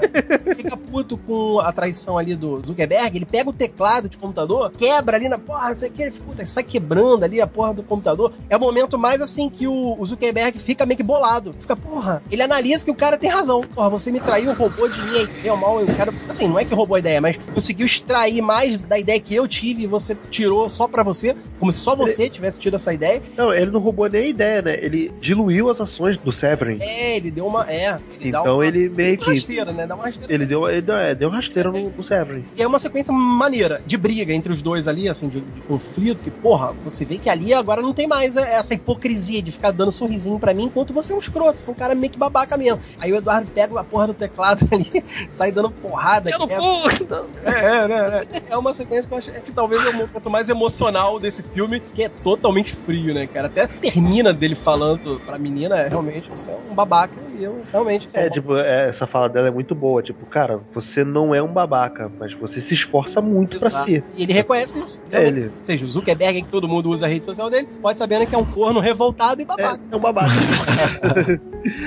e foi o. E que a gente tava discutindo antes de gravar, né? Que foi a pá de cal no Orkut, né? Se o Facebook já tava bem segmentado antes do filme, né? Depois do filme, então, foi o último prego do caixão. É. E falar aí em personagem babaca, né? Último filme aqui para fechar, eu trouxe um filme aí que foi até bem premiado aí no Oscar e tudo, né? Lógico que é um filme de inspiração e tal, né? Para você superar os seus problemas, essa coisa toda, né? Dirigido aí pelo David O. Russell, trouxe o vencedor, né? Com Mark Wahlberg, Christian Bale aí, que ganhou Oscar também, né? De ator coadjuvante, né? Era, coadjuvante. É, coadjuvante, né? Porque o principal ali, entre aspas, é o Mark Wahlberg, só que é interessante isso, né? Porque no final do filme você vê os dois personagens personagens nos quais eles foram baseados. E o personagem do Christian Bale é realmente um cara mais falastrão e tudo. Ele fala com as pessoas, fica naquela coisa de caralho, ele é isso, não sei o que e tal, esse cara é maneiro, blá, blá, beleza e tal. Uhum. E o outro é mais fechadão, fica sentado e fala: Não, eu realmente sou um cara legal também e tal. Deixa o meu irmão falar aí, não sei o que. É legal isso, assim, porque você vê que em algum momento parece, fica meio caricato, né? De você falar, porra, mas como assim? Todo mundo conhece o cara, o cara conhece todo mundo e tal, né? E o irmão dele ali, que também é um cara que tem talento, tudo meio que cagam pra ele e tal. E é por aí mesmo, sabe? No final das contas, é interessante isso. Mas o interessante do vencedor é, é o seguinte: o personagem do Christian Bale, que agora me fugiu o nome, ele era um pugilista, né? E uh, uma das coisas assim que se tornou meio que. O ponto alto da vida dele foi ter derrotado lá, acho que foi o Sugar Ray Leonard, agora não lembro, mas tenho quase certeza que foi ele. Mas enfim, entre aspas, derrotou o cara, mas o cara, na verdade, ele caiu lá, né? Deu uma tropeçada assim no ringue, né? E por consequência ele perdeu o equilíbrio e aí ele ganhou a luta, né? Aí foi, ah, não, porra, nocaute, não sei o que e tal. Ele tinha até bons números, assim, né? Dentro da categoria dele e tudo, ele era um cara que mandava bem. Só que ele começou a ter problemas pessoais, né? Ele parou de lutar boxe, né? E, consequência, veio a depressão e aí o cara acabou se afundando nas drogas, né? Se afundou no crack, começou a andar com a galera lá, sei lá, das Filipinas, a namorada do cara era prostituta, né? E ao mesmo tempo ele tá tentando levantar o irmão dele, que também é um cara que tem bastante talento, é também um pugilista, e ele fica nessa situação assim de, porra, tentar se levantar. Na verdade, ele tá na merda mesmo, né? Depois de um tempo lá que ocorre uma situação lá que é legal, até que toca Led Zeppelin tudo no meio da situação. E ele tava querendo armar lá com a namorada dele para arranjar uma grana, só que o cara acaba sendo preso, né? E nisso que ele vai preso, ele vê, né, que começa o filme com a gente vendo um documentário sobre a vida dele, né? Os caras conversando com ele, indo pros lugares e tudo. E quando ele vê, na verdade, o resultado final desse documentário, é que ele leva aquele baque, assim, de que ele vê que, porra, ele tá na merda, entendeu? Na verdade, não era um documentário sobre ele, mas sim quanto que o crack ferra com a vida da pessoa, quanto que as drogas ferram com a vida do cara, né? E ele assistindo essa porra na cadeia, né? E a família dele, inclusive, assistindo em casa, né? E aí naquela situação assim que ele fica impotente, né? Porra, olha só que merda de vida que eu tô levando, olha só que merda de exemplo que eu tô dando pra minha filha, pro meu filho, tá? Acho que é filha que ele tem, né? E por aí vai. Então, depois disso daí, ele compra a pena dele lá, que ele pega até uma pena pequena e tudo, né? E ele volta para ajudar o irmão dele, né? O, feito pelo Marco Wahlberg, que realmente dentro do personagem ali não tem muito o que fazer, né? ele manda bem, tendo uma situação lá que ele fala: Não, eu quero todo mundo ao meu lado aqui, todo mundo me ajudando. Não tem essa coisa de eu ter só um treinador aqui me auxiliando e tal. Eu quero meu irmão também do lado, né? Meu irmão é um cara que ele me ensinou uma porrada de coisa, né? Eu quero ter meu irmão do lado. Só que todo mundo bota na cabeça do Mark Wahlberg que, pô, o irmão dele é um cara meio venenoso, entendeu? Porra, o cara ele não vai te levar pra um bom caminho, ele não vai te agenciar de uma maneira bacana, ele vai te ferrar de alguma maneira. Você pode subir de categoria, você pode ganhar mais dinheiro ao invés de você ficar se ferrando aí nessas lutas meia boca que o teu irmão coloca e tal, né? Então tem todo esse esquema aí, né? E conforme vai se desenrolando o filme, a gente vai vendo as situações lá que vão acontecendo com os personagens, né? É um filme muito foda, cara. Eu acho que tem uma cena lá que realmente me emociona, é quando a mãe lá do Christian Bale vai na casa lá dos amigos lá dele, tudo, né? Que só tem maconheiro, cracudo e tal. Um bom elemento. E aí né? ele pula, é, ele pula pela janela dos fundos da casa, tudo, aí cai lá no meio, assim, da sujeira e tal, e aí a mãe dele pega ele ali no flagra, né? E aí ela começa a chorar assim, né? vai com ele pra dentro do carro, tudo começa a chorar. Ele começa a cantar, se eu não me engano, é uma música dos Bee Gees, né? Não lembro se foi a história da Joke,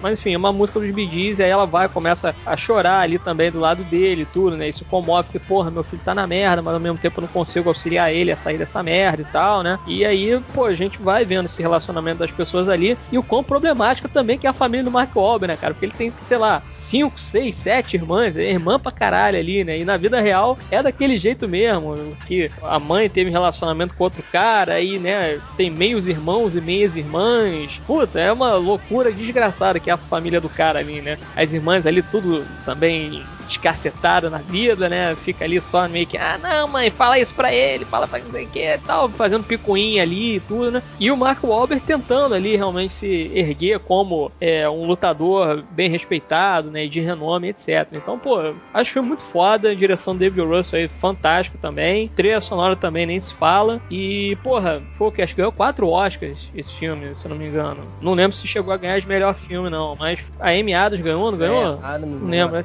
Eu tava em dúvida quem era a mulher deles. Tava pensando que era Reese Witherspoon. Não, não, é Amy Adams, Christian Bale, Melissa Liu. Aí teve mais um Oscar, agora não lembro se foi de roteiro, ou de repente foi um Oscar de direção, agora realmente não tô, não tô certo não. Mas foram quatro Oscars aí que o filme ganhou e o Marco Wahlberg não ganhou dele. Mas é um filmaço, cara. Na minha opinião, é o melhor filme que o David Russell acabou fazendo dentro da carreira dele. Apesar de eu gostar muito dos outros filmes que ele fez depois também. E antes tem uns aí meio irregulares, né? Mas eu gosto muito de Três Reis e O Lado Bom da Vida e Ultrapassa. E são filmes que eu recomendaria também. Pô, cara, eu acho legal o Lado Bom da Vida. Eu não acho essa Coca-Cola que todo mundo fala. É um filme good movie, né? É um filme só bacana, assim. É. Mas é legal você acompanhar o o relacionamento dos dois, porque são dois problemáticos ali que estão tentando melhorar, enquanto que os outros ao redor têm relacionamentos problemáticos, mas não conseguem visualizar isso. Entendeu? Isso que é legal no lado bom da vida. Não admitem, né? E eu vi o Trapaça também, que eu acho bem legal. É, muito bom. É, aquilo dali é muito Scorsese, né? O Trapaça. O Vencedor é bacana justamente pela essa interação, essa contraste até de relacionamento entre os dois irmãos, sabe? Ali você vê que o enquanto o Albert é um cara que tá em ascensão, né? Ele tá crescendo, ele tá tendo uma visibilidade. O irmão dele, né? O Bale, porra, realmente muito merecedor do Oscar aí, que, porra, o cara vê que ele se transforma, ele fica com uma aparência de cracudo mesmo, violento, cara. E você vê que ele é um cara desgraçado pela vida, mas é um cara que quer ainda tentar jogar força pro Mark Wahlberg, sabe? Tu, de alguma maneira, fica com pena dele, muitas vezes. Pô, tem uma cena foda que ele sai na rua, assim, aí os caras oferecem droga ele já tá querendo se afastar, sabe? Leva um bolo, né? Ele, aí ele leva um bolo, né, que tá aí e tal, como se fosse até uma grande ironia e tal ali pra situação. E ele tá muito bem. Realmente é um filme assim, é um filme de, relacionamento, né? Muito filme de relações e tal. A Amy Adams mandando muito bem, até você vê que ela tá até meio despojada ali da beleza dela, uma mulher até com uma pancinha e andando toda desconjuntada, mas você percebe que, pô, ela é uma mulher ali do lado de fibra, que dá força também. É um filme muito galgado ali nos personagens e na relação deles, né? Então, realmente, eu também gosto. Acho um filme até corajoso, muitos pontos ali, que dentro de relacionamento familiar, às vezes tem uma ovelha negra, mas fica naquela hipocrisia. E ali o filme mostra a ferida, né? A mãe que não aceita o filho assim, sabe? O, o irmão que quer ajudar o, o outro irmão drogado. Era maneiro a situação aí, até de, até de superação em tudo, né? A superação até no lado profissional do Albert, como é a superação pelo lado ali de drama entre a família. Né? Posso fazer um merchan aí do meu podcast? Cara? Pode, fala aí. Eu queria convidar todo mundo aí que ouve o Baderna Cash a escutar o meu podcast aí recente, Diário do Minestrel, um podcast storytelling e conta várias histórias, né? e tem um episódio muito bom que é o Mark David Chapman foi o cara que assassinou o John Lennon. Tá muito bom esse episódio, eu convido todo mundo a assistir. É, convido o pessoal também a escutar o. A gente lá, visitar o site, na verdade, do Covil Geek. Lá nós temos dois podcasts, que um fala sobre cultura pop em geral, que é o Falha Crítica, e tem o podcast que eu faço, que é só focado em literatura, que é o Covil de Livros, que a gente faz análise mesmo de livro, não faz resenha. Mas é bem bacana e quero convidar o pessoal para escutar. Então, galera, Alexandre, foi um prazer estar aí com vocês. Convidar todo mundo para conhecer o Cinema em Série, cinemissérie.com.br. A gente fala de filmes, fala de séries de TV. E tem o podcast do Cinema em Série também. O Pimp já gravou com a gente aí algumas vezes, foi bem divertido. E vocês também estão sempre convidados a estar gravando com a gente. Então só ouvir lá, galera. cinemissérie.com.br, Facebook e Twitter, arroba Cinema em Série. Valeu, rapaziada. Obrigado. Então é isso aí, ficam aí nossas indicações de filmes de 2010. É isso aí, chegamos ao final da secção. Deem uma olhada aí também nos outros podcasts. Espero que tenham gostado. Qualquer coisa, manda conta pro pai. Dúvidas, críticas, sugestões, adeus, etc. Me para contato arroba ou deixe seu comentário trabalhista.com.br. Até mais tarde, beijo na sua alma e vamos lá assistir filme.